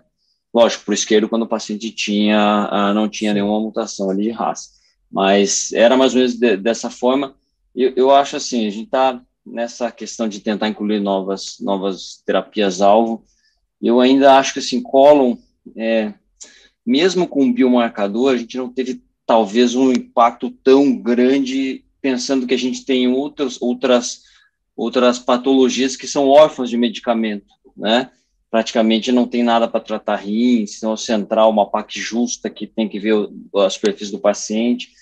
Mas se fosse pedir, Aí eu acho que assim, é, eu entendo também, concordo com o Rodrigo, acho que você tem um biomarcador, né, para GFR, um anti-GFR, mas também eu acho que daí, não sei se colocaria só para colo esquerdo, para o direito também, ou se pede beva para cólon direito. Eu tenho dúvida, assim, eu acho que nessa parte, cólon não evoluiu tanto, a gente não tem, talvez, assim, o que fizesse mais diferença realmente fosse pembrolizumab para um paciente com estabilidade microsatélite. A gente, não me lembro de um caso que a gente tenha judicializado, mas é um caso que se viesse, acho que é um caso que a gente tentaria, mas a gente também, como a Juliana colocou, a gente não tem conseguido pela, uh, eles têm negado pela justiça também para esses pacientes. Elisa? Eu, eu ia falar exatamente o que o Michael comentou, assim, eu acho que a solicitação do anti-EGFR, né, para colo esquerdo, acho que tem que colocar essas particularidades até pelas, pelo resultado, a diferença, né, daí a lateralidade, lateralidade aqui é, faz diferença mesmo, e acho que a gente ficaria mais confortável, assim, né, então, de colocar em primeira linha para colo esquerdo o anti-EGFR, assim, acho que para nós Claro que a discussão do, do colo direito também é importante, por causa do prognóstico desse paciente que é pior, mas ah, eu acho que seria essas ponderações que o Michael comentou mesmo, foi o que eu queria sinalizar antes. É, eu, eu pessoalmente considero essencial né, essa, essa, essas condições, porque eu acredito que são drogas que acabam impactando bastante para os pacientes, e eu acho que essa, essa tonalidade de usar o, o lado esquerdo com, o, o, com a, sem a mutação selvagem, o, usar o anti-GFR, o lado direito poder usar, e depois não pedir isso subsequentemente, né, para ficar, não, pedir um e outro, a, me, me, parece que é essencial, porque acaba sendo nossa prática diária né, no, no consultório para pacientes que não são do SUS. É, me preocupou a gente não testar também, não ter esse acesso de testagem, porque embora esse grupo de pacientes com com instabilidade de microsatélite seja pequeno, essa é uma indicação agnóstica, né? Ela se dá não pelo, pelo tumor, mas sim pela instabilidade de microsatélite. Então, talvez mencionar isso no relatório também. Precisamos ter, e, e aí epidemiologicamente vai se discutir, qual é o paciente que tem essa, as características, eu acho que aí é. Mas ter o exame é fundamental, porque esse sim, e eu tenho na minha prática pelo menos três pacientes que eu utilizei imunoterapia, eles estão em resposta completa há anos. Então, é realmente, acho que é, é, seriam as três coisas essenciais. Vocês concordam, alguém discorda disso? Porque lembre, é um relatório e isto, isso que o Michael comentou já foi, já foi dito em Londrina anos atrás. Então eu ficaria até um pouco constrangido de não, de não repetir isso, porque já foi acertado com menos tecnologia essa questão de, de lateralidade e de, que eu achei bastante pertinente. Ângela?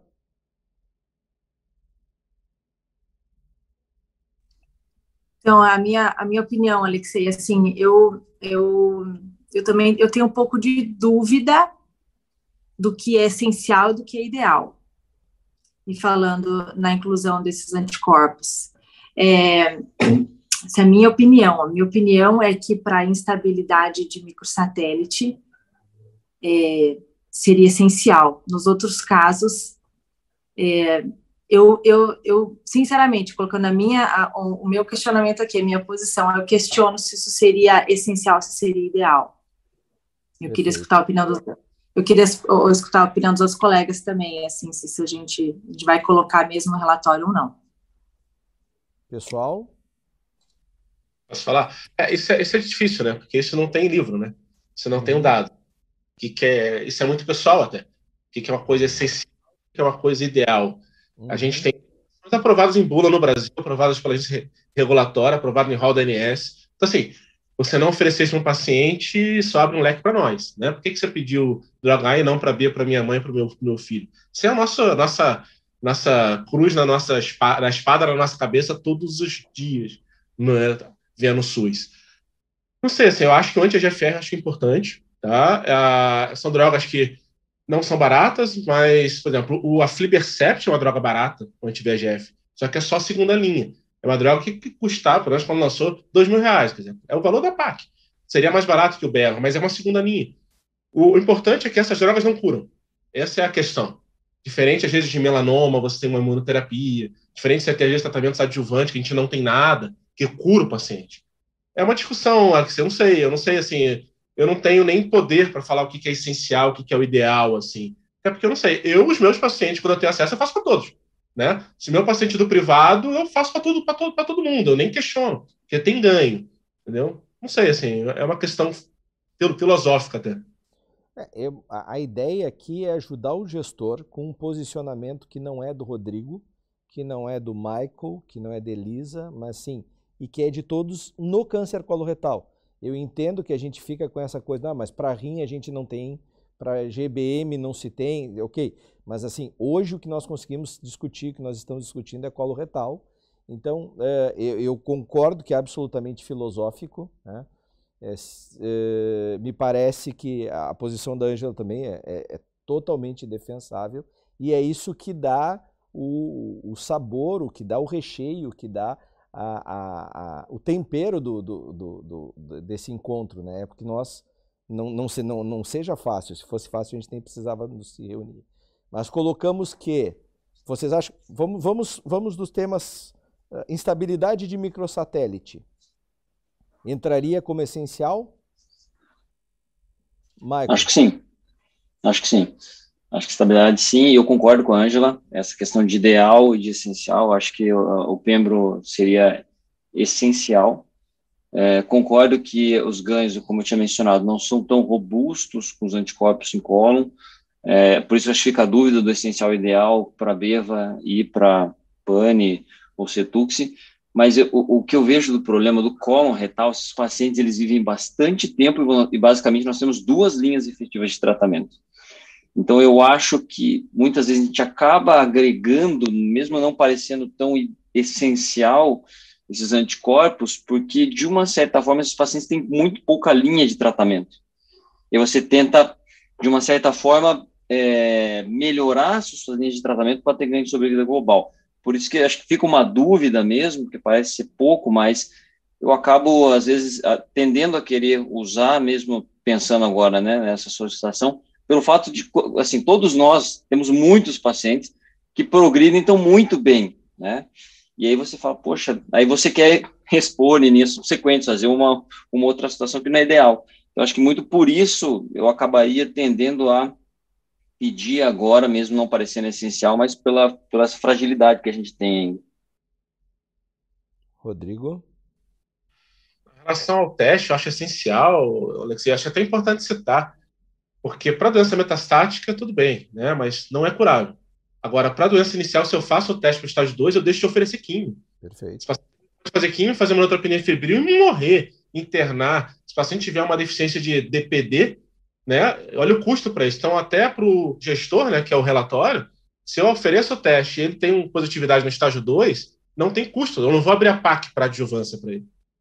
É, e se, e se, e se, tem, se é positivo no estágio clínico 4, tem um tratamento com indicação agnóstica diferente. Então, realmente. Então, consideramos essencial o teste, e aí vai acabar tendo essas duas esses desdobramentos de não usar no estágio clínico 2 quimioterapia e de usar eventualmente para o paciente que seja com doença avançada. E ficamos ainda na questão dos anticorpos. Né? E, uh... Alexei, eu... deixa eu só perguntar uma coisa. Eu fiquei com uma dúvida agora nessa questão do teste. Mas assim, vocês estão falando qual teste? De imunistoquímica para instabilidade para deficiência? Mas a gente é. tem acesso, né? Não, então, mas a questão é que no, no, no hospital de clínicas eu não tenho. Entendeu? Ah, você não tem? Ah, não, a gente não, tem acesso. No hospital de clínicas eu não tenho entendeu? Eles não, eles não fazem os quatro, os quatro marcadores, entendeu? Então, ah, entendi. Não, é então, questão muito de patologia, né? Não, mas aí eu acho que precisa se citar porque tem que ser um documento que represente todos. Então, o teste não, concordo. o bico, né? E aí uh, uh, os desdobramentos do teste. Quem está com a mão levantada? Fernanda, Oi, Fernanda. É, não, eu ia falar, porque na verdade o teste o gestor público já está resolvido, porque ele já tem a, a, o repasse da, da, do pagamento de química com quatro marcadores, né? Eu não sei se faz muito sentido a gente mandar um relatório pedindo teste para o gestor é, estadual, né? Eu acho que é um, é um problema local daí de, de serviço do hospital de clínicas, mas não é um problema de, gestão pública de não dar acesso à imunistoquímica. Não, é, é mais a questão só de que o teste esteja com todos, né? Porque a gente coloca quem já tem não tem esse problema, né? Mas ok, isso a gente pode. E, e, qual a tua opinião em relação a, a aos anticorpos uh, anti-VEGF e anti-EGFR? Ah, eu, eu, concordo com muito do que foi falado aqui, né? Acho que não é um benefício é, é, tão. É, não me incomoda tanto não ter os anticorpos em colo do que, por exemplo, na, nas outras doenças. Ou, por exemplo, em colo eu, eu brigaria mais para ter a PAC decente de reto para fazer advance ou não advance tal do que os anticorpos na doença metastática, assim, né? Mas é aquela questão filosófica aí de, de essencial e ideal. Tá, eu acho que então a gente coloca que não houve consenso nesse cenário, né? E lembrando que eu acho que a Fernanda ganha estrelinha de participação de todas as né, de todos os eventos, né? E a Fernanda estava em todas as discussões.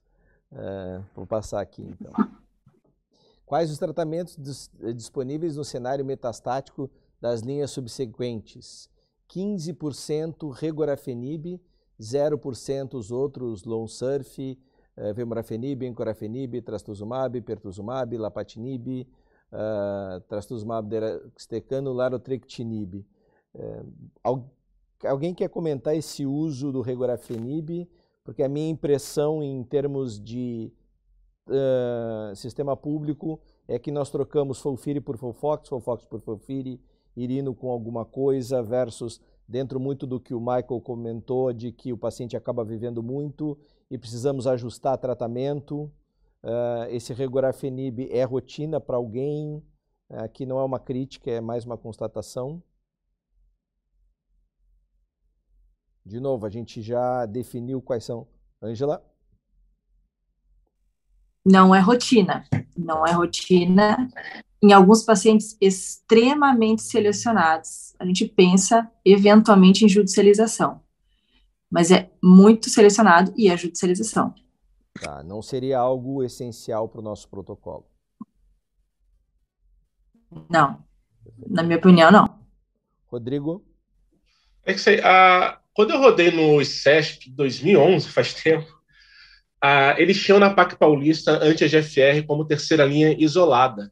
Sim. Ah, quem tem notícia se isso ainda existe, porque seria uma opção, assim, ó, tem um estado da federação que oferece, entendeu? Sim. Então, isso um gestor para tentar unificar, para não deixar essa discriminação de, da população brasileira, né, um estado uhum. oferecendo, talvez poderia ser uma, uma, um argumento, entendeu? É. Eu não sei nem como anda a PAC paulista, assim, tinha, ela teve, ela sofreu alguns danos ali, alguns abates e algumas... Uh, ela já não é mais a mesma, se é que ela está funcionando. Vocês, vocês gostariam de mencionar, pensando anti-EGFR ou alguma droga que fosse subsequente aos esquemas quimioterápicos que pudesse ser colocado na lista, usando o molde do que o Rodrigo falou?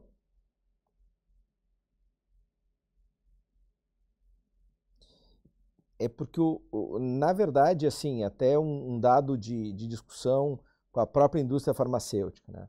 Eh, a gente acaba trocando os tratamentos e agora tem outras opções que não foram citadas aqui no último ESMO, tem opções de, de tratamento para câncer coloretal por via oral e que talvez dê inclusive maior qualidade de vida com algum ganho para grupos específicos.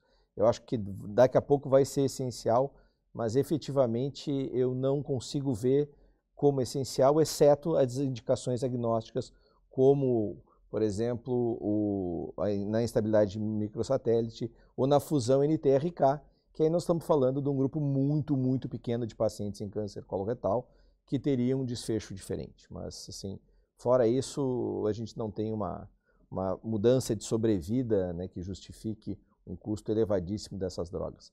Camila? Oi, tudo bem? Uh, não só uh, lembrando e ajudando aqui para a gente poder formular o, né, nossa, o nosso relatório, como o Michael citou e outros colegas, esses pacientes com neoplasia de colo retal, via de regra, e uma grande parte deles tem uma sobrevida, né, uma sobrevida maior, e a gente, né, o, o SUS, ele disponibiliza duas linhas, né, quer dizer, dois tratamentos, basicamente, que a gente consegue chegar só numa segunda linha, que fica, né, oscilando entre o Fofox e o Fofiri. A pergunta realmente que fica é, é necessário, né, termos uma segunda linha para esses pacientes, visto né, muitos pacientes chegarem ainda numa condição clínica muito boa numa terceira linha, sendo que não há disponibilidade de terceira linha para esse cenário, né, independente de qual seja o tratamento, duas linhas é suficiente para os pacientes com câncer coloretal ou não, né, eu faço esse questionamento para a gente discutir é, essa questão para conseguirmos pontuar no relatório. Uma terceira linha que não seja reexposição. Exatamente. Tá, perfeito.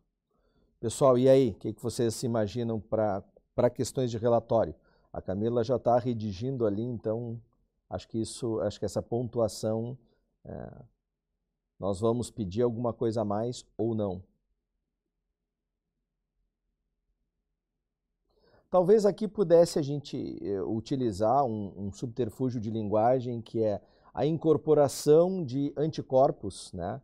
Talvez não na, é que aí, aí fica aquela situação assim, eu deixo de usar o anticorpo, talvez numa primeira linha, onde eventualmente uma resposta é mais exuberante e permite um tratamento individualizado e uso na terceira.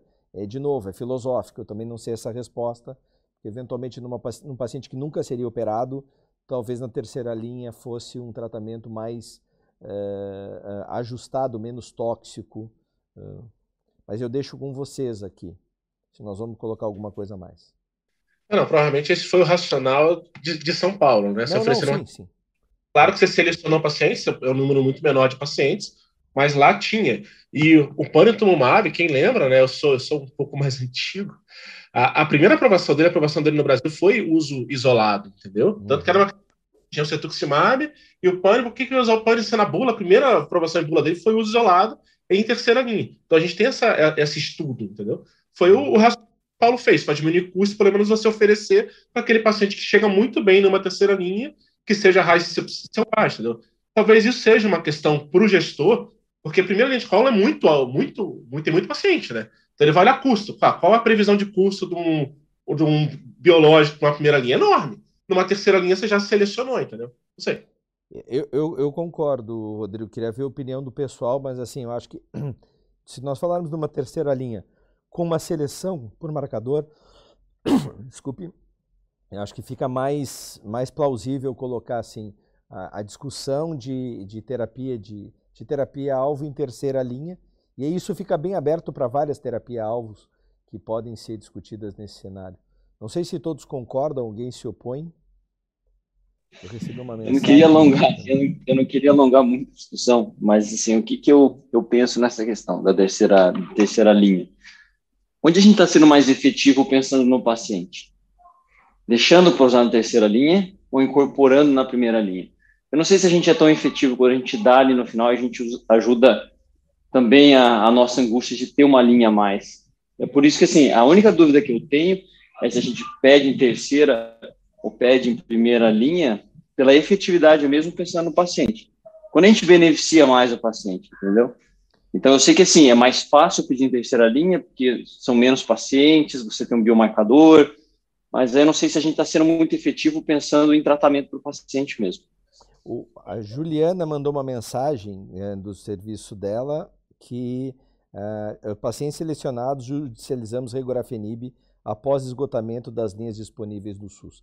A gente não precisa também ser específico no questionário, nós podemos colocar que a partir de biomarcadores a implementar anticorpo uh, conforme individualização de caso, seja na primeira linha, seja na terceira linha.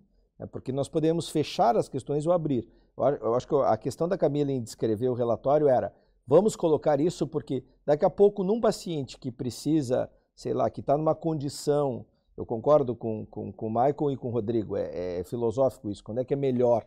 Né? Me parece ser melhor antes, mas daqui a pouco, num paciente que não usou, talvez não seja uma alternativa depois, talvez incorporar anticorpos conforme a, a individualização de caso, conforme biomarcador e individualização de caso. Rodrigo, talvez tu nos dê a solução aí de como escrever isso.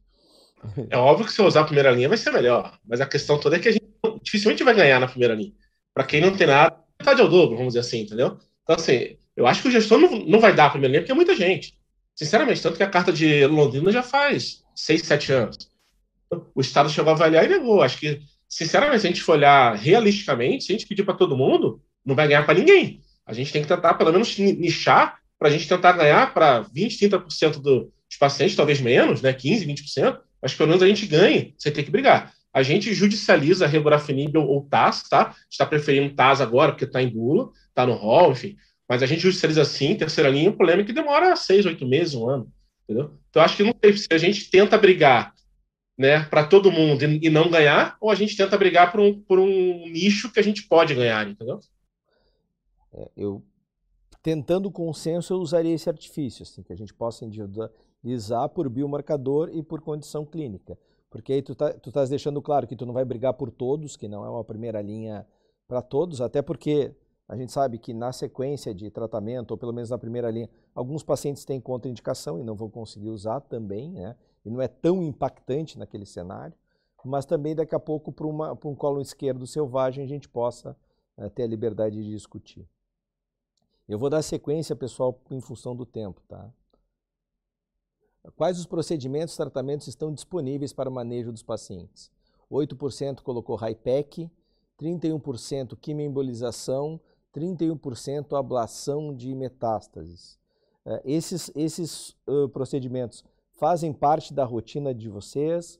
Eles são procedimentos de, de exceção ou é algo que uh, não, não, não merece nenhuma menção em termos do nosso protocolo essencial? Rodrigo? Hypec a gente não tem, tá? Na verdade, acho que eu já consegui fazer por APAC. Última questão que a gente teve, a gente mandou para o próprio Erasto aí, né? A Ângela está aí. Mas é a questão assim de exceção, protocolo de pesquisa que, segundo eles, custam 100 mil reais, tá? Ah, então acho que não tem. Quimioembolização, radioablação, quimioembolização a gente tem, radioablação para alguns casos muito selecionados. É difícil, sabe? Mas são, é um N muito pequeno, Alexei. Eu fui muito entusiasta da, da, da, da, da HIPEC em Column e depois os dados dos estudos foram bastante desanimadores. Ângela? Uh, Então, na verdade, o que a gente tem mais disponível é a ressecção cirúrgica das metástases hepáticas, né? Tá. É, a gente consegue, em casos específicos, ablação, quimiobilização, temos disponível em alguns casos específicos, é, e HIPEC agora a gente só tem para as duas portarias que foram, que foram autorizadas pra, pelo Ministério da Saúde, né? E colo retal não está incorporado, então a gente não vai conseguir fazer mais. É, então a gente só vai conseguir fazer por portaria mesmo, não vai conseguir fazer para colo retal de uma maneira ampla. Nós temos um cirurgião, acho que Eurico, queria ouvir um pouquinho da, da cirurgia por, de repente, a ressecção de metástase hepática, a questão da HIPEC, como é que, como é, que é a visão cirúrgica?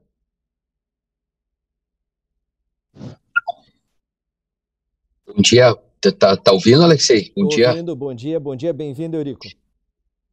Tudo bem? Pô, peço desculpa, estava acompanhando até agora e no caminho estou passando visita, mas assim, é, é, o que o colega falou, a, a cirurgia, o câncer coloretal para redução com HIPEC, a gente não tem indicado, a gente segue essa portaria e a própria acordo né, da Sociedade Brasileira com o Ministério da Saúde, ele limitou alguns centros no Brasil, acredito que 12, então em Curitiba a nossa referência é o o Erasto, ainda está outras instituições em processo de credenciamento, então mesmo que a gente veja um caso e queira discutir a redução com HIPEC, provavelmente ele tenha que ser encaminhado através desse quadro.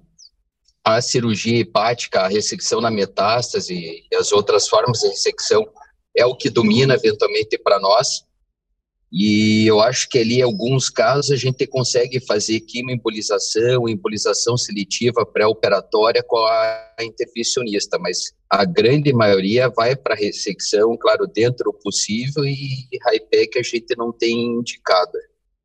Perfeito, obrigado. Ângela?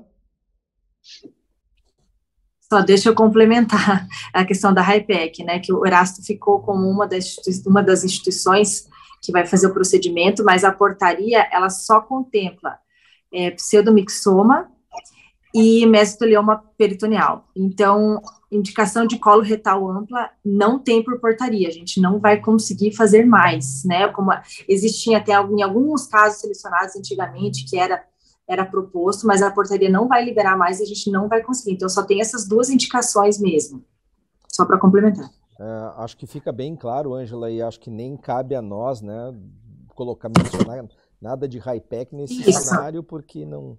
Eu acho que não tem que colocar é, mesmo, não né? Tem, já, já, é, já, isso já está definido e cientificamente isso. não tem nada que nos, nos coloque no cenário do, do câncer coloretal. Muito bem. Uh, eu acho que aqui, se temos acesso à cirurgia e aos procedimentos ablativos, uh, estamos bem dentro dessa, dessa condição. Uh, como são identificadas as toxicidades relacionadas ao tratamento? 100% na consulta médica. aí depois, por demanda do paciente, 77%, que eu acredito também seja um dado muito real. Como é que funciona a consulta da equipe multi? Não sei se temos algum farmacêutico nos acompanhando hoje, tem a Júlia nos acompanhando, e a importância da, da identificação de toxicidades pela equipe multidisciplinar, não só na consulta médica, lembrando que esses pacientes têm um tempo, é, eles têm um tempo com o médico ali de muitas vezes 15, 20 minutos da consulta, depois ficam no centro de infusão ou passam por, por outras áreas do hospital que poderiam também identificar a toxicidade. Júlia? Doutor, mais dessa área da oncologia clínica, eu não sei muito te dizer, mas eu sei que eles têm acompanhamento sempre, semanalmente, mas da equipe multidisciplinar, acredito eu que a nutrição, a nutrição acompanha junto, é, mas só é, a enfermagem não está muito relacionada. Mas quando o paciente queixa para vocês uma toxicidade, por exemplo, fez oxaliplatina e não tem sensibilidade no, na ponta dos dedos ou na mão, como é que é o manejo disso? Isso chega a acontecer ou acaba sendo ficando mais na consulta médica? Mais na consulta médica mesmo. Tá. Alguma experiência diferente? Vocês acham que deveria, nós deveríamos tentar ampliar? Ângela? A gente está tentando ampliar através de uma tecnologia de uma, de uma enfermeira, de um aplicativo, né? Tá. É, para fazer justamente o manejo de toxicidades. Então, isso a gente está em processo de implementação no Erasto, para que o paciente tenha é, é, um contato via WhatsApp mesmo, né, de uma enfermeira virtual, para que ela tenha um escalonamento lá das toxicidades e daí faça as suas, as suas orientações. A gente tem um ambulatório também de, de, de, uma enfermeira que acompanha os pacientes que têm queixas de síndrome mão-pé, por exemplo. É, então, temos esse acesso, mas na, na, nossa realidade, a maioria das vezes é na consulta médica mesmo. Valesca? Uh, na realidade, que nas duas realidades que eu participo, tem uh, a questão do, de quando o paciente chega para fazer a aplicação da quimioterapia, que ele é triado pela, na verdade, é por uma técnica de enfermagem, e aí depois ele é acolhido pela enfermeira, e aí ele já, né, já fala se ele está tendo algum efeito, teve alguma toxicidade com, na, com o ciclo anterior, né, e também uh, tem a possibilidade dele comunicar a enfermeira navegadora. Perfeito. Que esse é um, esse é um, de novo, entra na parte organizacional. Chile. Bom, Alexei, só tentando contribuir um pouquinho, embora não, não possa opinar tanto em relação a tratamento, mas aí eu estou falando da realidade de câncer de tiroide, que é o que eu mais vivencio, e aí falando do centro da onde eu vim, que é o INCA, e quando se pensava em fazer PKI para esses pacientes, a gente já preparava previamente, né, orientava o paciente para que ele hidratasse bem a pele, para que ele tivesse o cuidado, né, justamente para dirimir a chance de, de, de, de que isso aconteça. Claro, muitos vão fazer, é bastante comum, mas quando se prepara, esse paciente se orienta, pode ser que se aconteça não seja tão assim, um, um quadro tão, um grau tão, tão grave, né?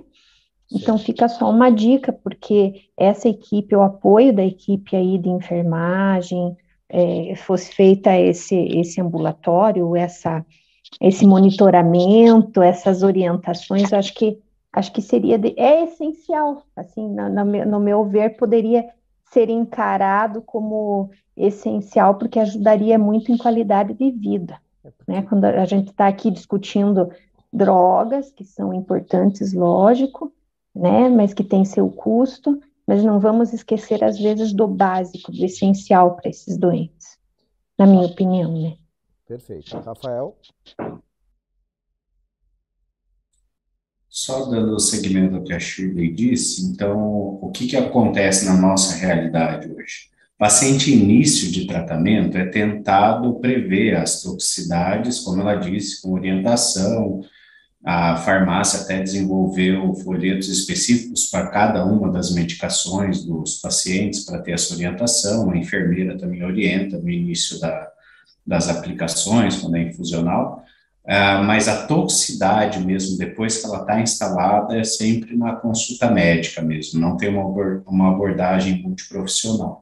Talvez o médico identifica na, alguma necessidade ali na consulta da toxicidade e encaminha para a equipe, uhum. mas alguma coisa proativa da equipe assim não é a nossa realidade.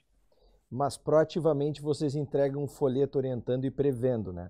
Então talvez Isso. essa essa proatividade assim de, de capacitação para até, até fazer a conscientização de que pode ocorrer esse tipo de efeito relacionado é, é bastante valorosa. Acho que valeria essa menção, assim como da menção do aplicativo da Ângela, né?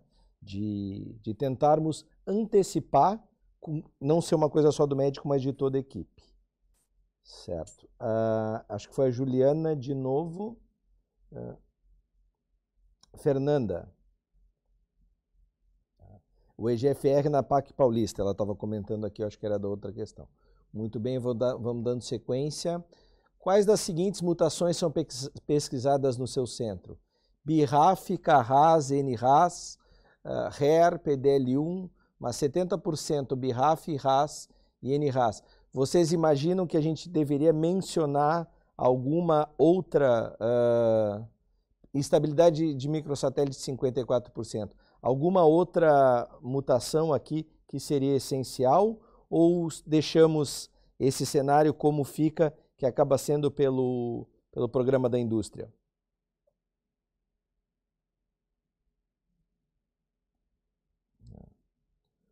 Então, acho que aqui, na verdade, não temos muito como, diferente de pulmão, que se precisa de uma uma pesquisa ampla inicial aqui, eu, eu acho que as coisas estão estabilizadas. Qual o fluxo estabelecido para pesquisa de, de, das mutações? 54% respondeu que todo o processo é realizado pelo médico, ninguém utiliza a enfermeira navegadora nesse cenário, uh, eh, 38% respondeu que é o setor administrativo que conduz, e 8% que não são solicitadas testes de mutação. Uh, se imaginaria aqui a equipe multidisciplinar participando mais desse processo, ou do teste reflexo, ou em função da, da, necessidade do uso do programa da indústria envolver o médico, vai ser desse, desse mesmo jeito. Acho que é difícil colocar isso no relatório, uma vez que é um patrocínio externo de algo que o próprio Sistema Único não, não contempla. Alguém pensa diferente nesse cenário aqui das mutações? Acho que é difícil também. Vamos seguir. Uh, a fonte pagadora do teste, 38% colocou que é o SUS. Algum dos serviços realmente realiza esses testes ou uh, todos pedem pela indústria? Porque a minha impressão aqui é que nós teríamos quase que 100% indústria e meios próprios 8%. Pode ser um, um mau entendimento, uma má interpretação do, da questão. Uh, se alguém que está aqui tem o teste, algum desses testes localmente, eventualmente o pessoal de Curitiba, alguém quer fazer alguma manifestação. Michael, tu tem essa testagem? Não. Ângela? Eu acho que talvez quem interpretou isso foi pela instabilidade microsatélite. Pode ser, ser, pode ser. Porque isso daí, por imuno, né, pelo, é, eu desconheço alguém que tenha por, pelo SUS para pesquisar Carras e Ras BRAF, né, acho que todo mundo faz isso pela eu acho. Se alguém fizer Não, diferente, só nos orienta. Faz total sentido, e até porque a gente já mencionou esse teste. Alguém diferente? Perfeito, vamos dar sequência. No seu centro, o segmento é realizado com qual periodicidade? E aqui 85% colocou consulta médica e dosagem de CEA a cada três meses por três anos após o tratamento, 70% TC de tórax e TC de abdômen anual nos três primeiros anos após tratamento, 62% colonoscopia uh, no primeiro e terceiro ano após diagnóstico, após de três em três anos. O segmento é algo que vocês uh, veem gargalos que nós deveríamos mencionar no, uh, no nosso relatório ou o segmento está bem estabelecido nos serviços? Rodrigo, como é que funciona com vocês? Tem, tem algum gargalo que. Não, gargalo não. O que a gente tem é. Talvez mude o segmento. Saiu estudo na, na ESMA agora, né? Vai ser talvez parecido com mama. Não precisa ficar fazendo exames, nem marcadores, nem tomos. São as coisas que mudam na, na oncologia, né? Mas a gente consegue acesso a SEA, a gente consegue acesso a tomos. No hospital de clínicas é a gente que faz o segmento, tá? Eu sei que tem muitos hospitais, a Conacom, por questão de, né, de número de médicos e atendimentos, que acaba sendo o cirurgião que faz o segmento clínico. No hospital de clínicas, a gente acompanha esses pacientes os primeiros cinco anos e muito paciente segue com a gente. Depois a gente tenta reencaminhar ou até para o posto, mas a gente faz. Ah, não sei se é a realidade de todos, mas a gente consegue os acessos. A questão toda agora é indicação. É, a, a implica... Camila? Eu gostaria de. Gostaria de perguntar para os colegas oncologistas com relação ao segmento, uma pergunta que também ela faz parte lá do, do início do tratamento. Os pacientes com neoplasia de colo, principalmente estágio clínico 2, que foram encaminhados para oncologia clínica e não tiveram indicação de tratamento quimioterápico na adjuvância. Esses pacientes, eles seguem, fazem um segmento com a equipe da oncologia clínica, que vai pedir, solicitar os exames nesse segmento, ou ele volta para a equipe cirúrgica e não segue acompanhado pela oncologia? Bom, no, no HC, Camila, a gente, a oncologia clínica, acompanha, tá? Mas talvez seja uma exceção. Elisa, Angela. No Erasto fica com o cirurgião. Então, esses pacientes que não têm indicação de químio acabam voltando para a equipe cirúrgica, e até os pacientes com indicação de químio, dependendo do, do perfil do paciente, a gente faz o acompanhamento misto, né? Então, acompanha algumas consultas conosco e é a grande maioria com cirurgiões. Porque seria uma forma de desafogar um pouco o serviço oncológico, né? É, é. Porque os pacientes estágio clínico 1 acabam não vindo, então estágio clínico 2 que não tem indicação pudesse ser vocês gostariam de mencionar isso no relatório? É, Elisa? Ah, já, já, já falou. Não sei, Alexei. Acho que isso é uma questão de organização de cada serviço, entendeu? Tá. Não sei se está no relatório para todo mundo seguir a B ou C. Acho que não tem melhor ou pior. Tem que ter acompanhamento da equipe. Isso fica a cada a critério de cada serviço. Perfeito. Eu concordo com o Rodrigo também. Eu acho que isso aí é muito individual do serviço, a rotina. Perfeito, não vamos então. Seguindo, os pacientes têm acesso a centros de medicina nuclear, uh, ah, 62% sim, 38% não. Eu acredito que aqui nós estamos falando de contextos, contextos muito paliativos, né? então também acaba sendo muito individual. Vocês gostariam de fazer alguma menção a, a acesso a centro de medicina nuclear? no relatório, seria, seria importante? Eu adoraria, mas não para colo. Adoraria para próstata, mama, a gente tem cintilografia óssea, que a gente não tem no hospital de clínicas e nem no hospital evangélico, são os hospitais que eu trabalho, isso gera uma fila de, às vezes, ano para o paciente fazer. Não, tranquilo, então, concordo também, não vamos nesse cenário. Quais são os profissionais envolvidos na jornada do paciente com neoplasia de colo retal? Aqui foi uma resposta, as respostas foram muito boas, na minha opinião. 100% oncologista clínico, 100% cirurgião, 100% nutrição, 92% de enfermagem, ali 92% farmacêutico, 69% o, o psicólogo, e ele ficou menos odontologia e fisioterapia. E eu acredito que na realidade, se nós temos 70% dos pacientes tendo esse acompanhamento, mesmo que ele seja um acompanhamento desencadeado, não um acompanhamento reflexo, mas desencadeado pela consulta médica, acho que eu acredito que é um, é um bom serviço. Vocês teriam algum comentário a fazer no segmento de alguma outra especialidade, de alguma situação? Lembrando que a gente já falou de grupo de ostomias, já falou de acesso. Acho que esses temas já foram uh, superados. Alguém aqui, meninas, meninos? Olha, ok, também acho que não. Algum projeto voltado para cuidados globais do paciente ostomizado? Uh, esse tema também nós já citamos, então acho que vale a pena já, já comentar, já foi comentado. Quem é responsável pelo segmento do paciente com neoplasia coloretal? Marque mais do uma ou mais do que uma. Oncologista clínico 62%, proctologista 31%, cirurgião oncológico 77%. Também já passamos por esse ponto.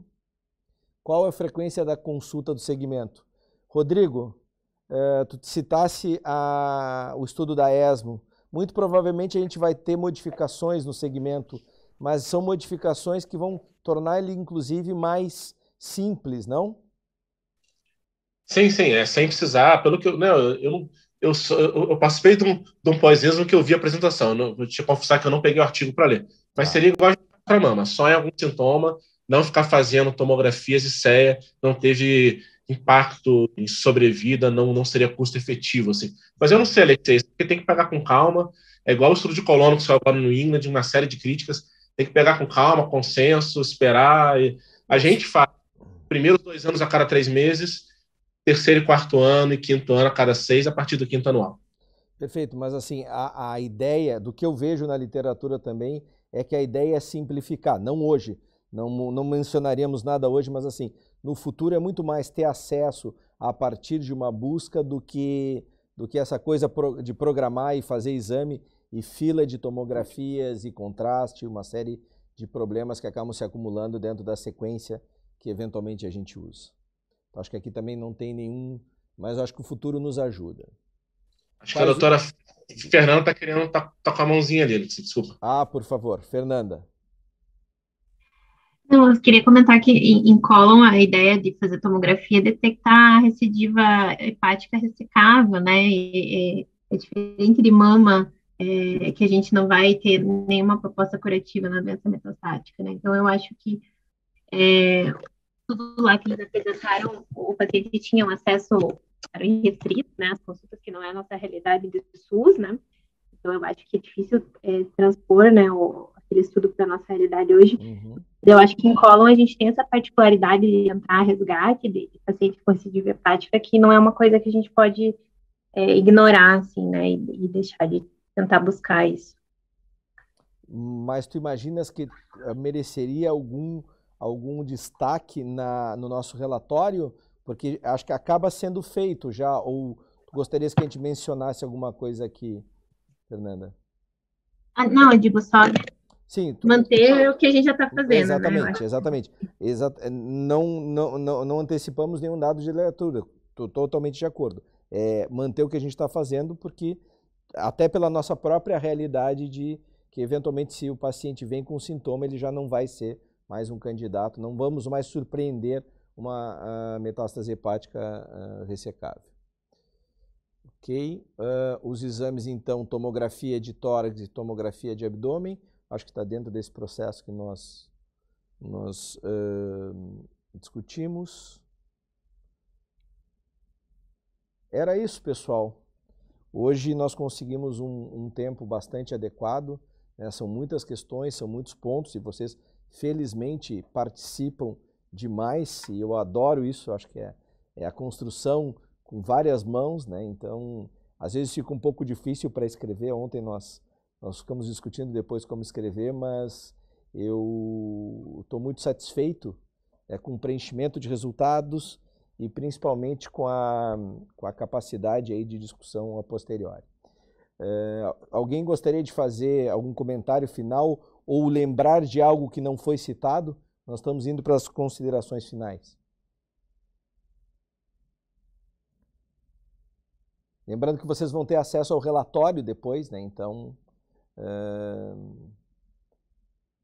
Se ninguém tem nenhuma colocação, doutora Shirley, eu vou, vou poupar minha voz e vou pedir para a senhora fazer o um encerramento, por favor. é, a gente agradece, né, Alexia, agradece a todos, a todos mesmo pela disponibilidade. E aí, num sábado de manhã aqui em Curitiba, pelo menos com o sol, o que é muito difícil nos últimos tempos, mas o pessoal comprometido, e não só aqui, lógico, todos, é, é com grande satisfação e alegria, e, e a gente agradece e espera sim que documentos como esse, protocolos como esse, vão adiante, cheguem aonde tem que chegar e, e exerçam seu papel no sentido de a gente buscar e reivindicar as melhorias para os pacientes. Esse, esse é o principal ponto. Muito bem, queria agradecer a todos, todos que participaram aqui, via diretamente, com contribuição uh, uh, na palavra, com contribuição escrita, e a todos que preencheram o questionário, que é, nós estamos ajustando e adaptando o método né, é, para ficar mais fácil para todo mundo. Esse relatório vai ser redigido e distribuído depois. Qualquer dificuldade que vocês imaginam ou que não se sintam representados, por favor, nos comuniquem. Queria agradecer a, a, a família erastiana que acaba nos albergando aí dentro desse processo, a Educare, a todos os patrocinadores, a Conecta Doc, é, e dizer que se tem sol em Curitiba hoje, aproveitem o sol. Tá? Tudo de bom, pessoal. Muito obrigado. Valeu. Até a próxima.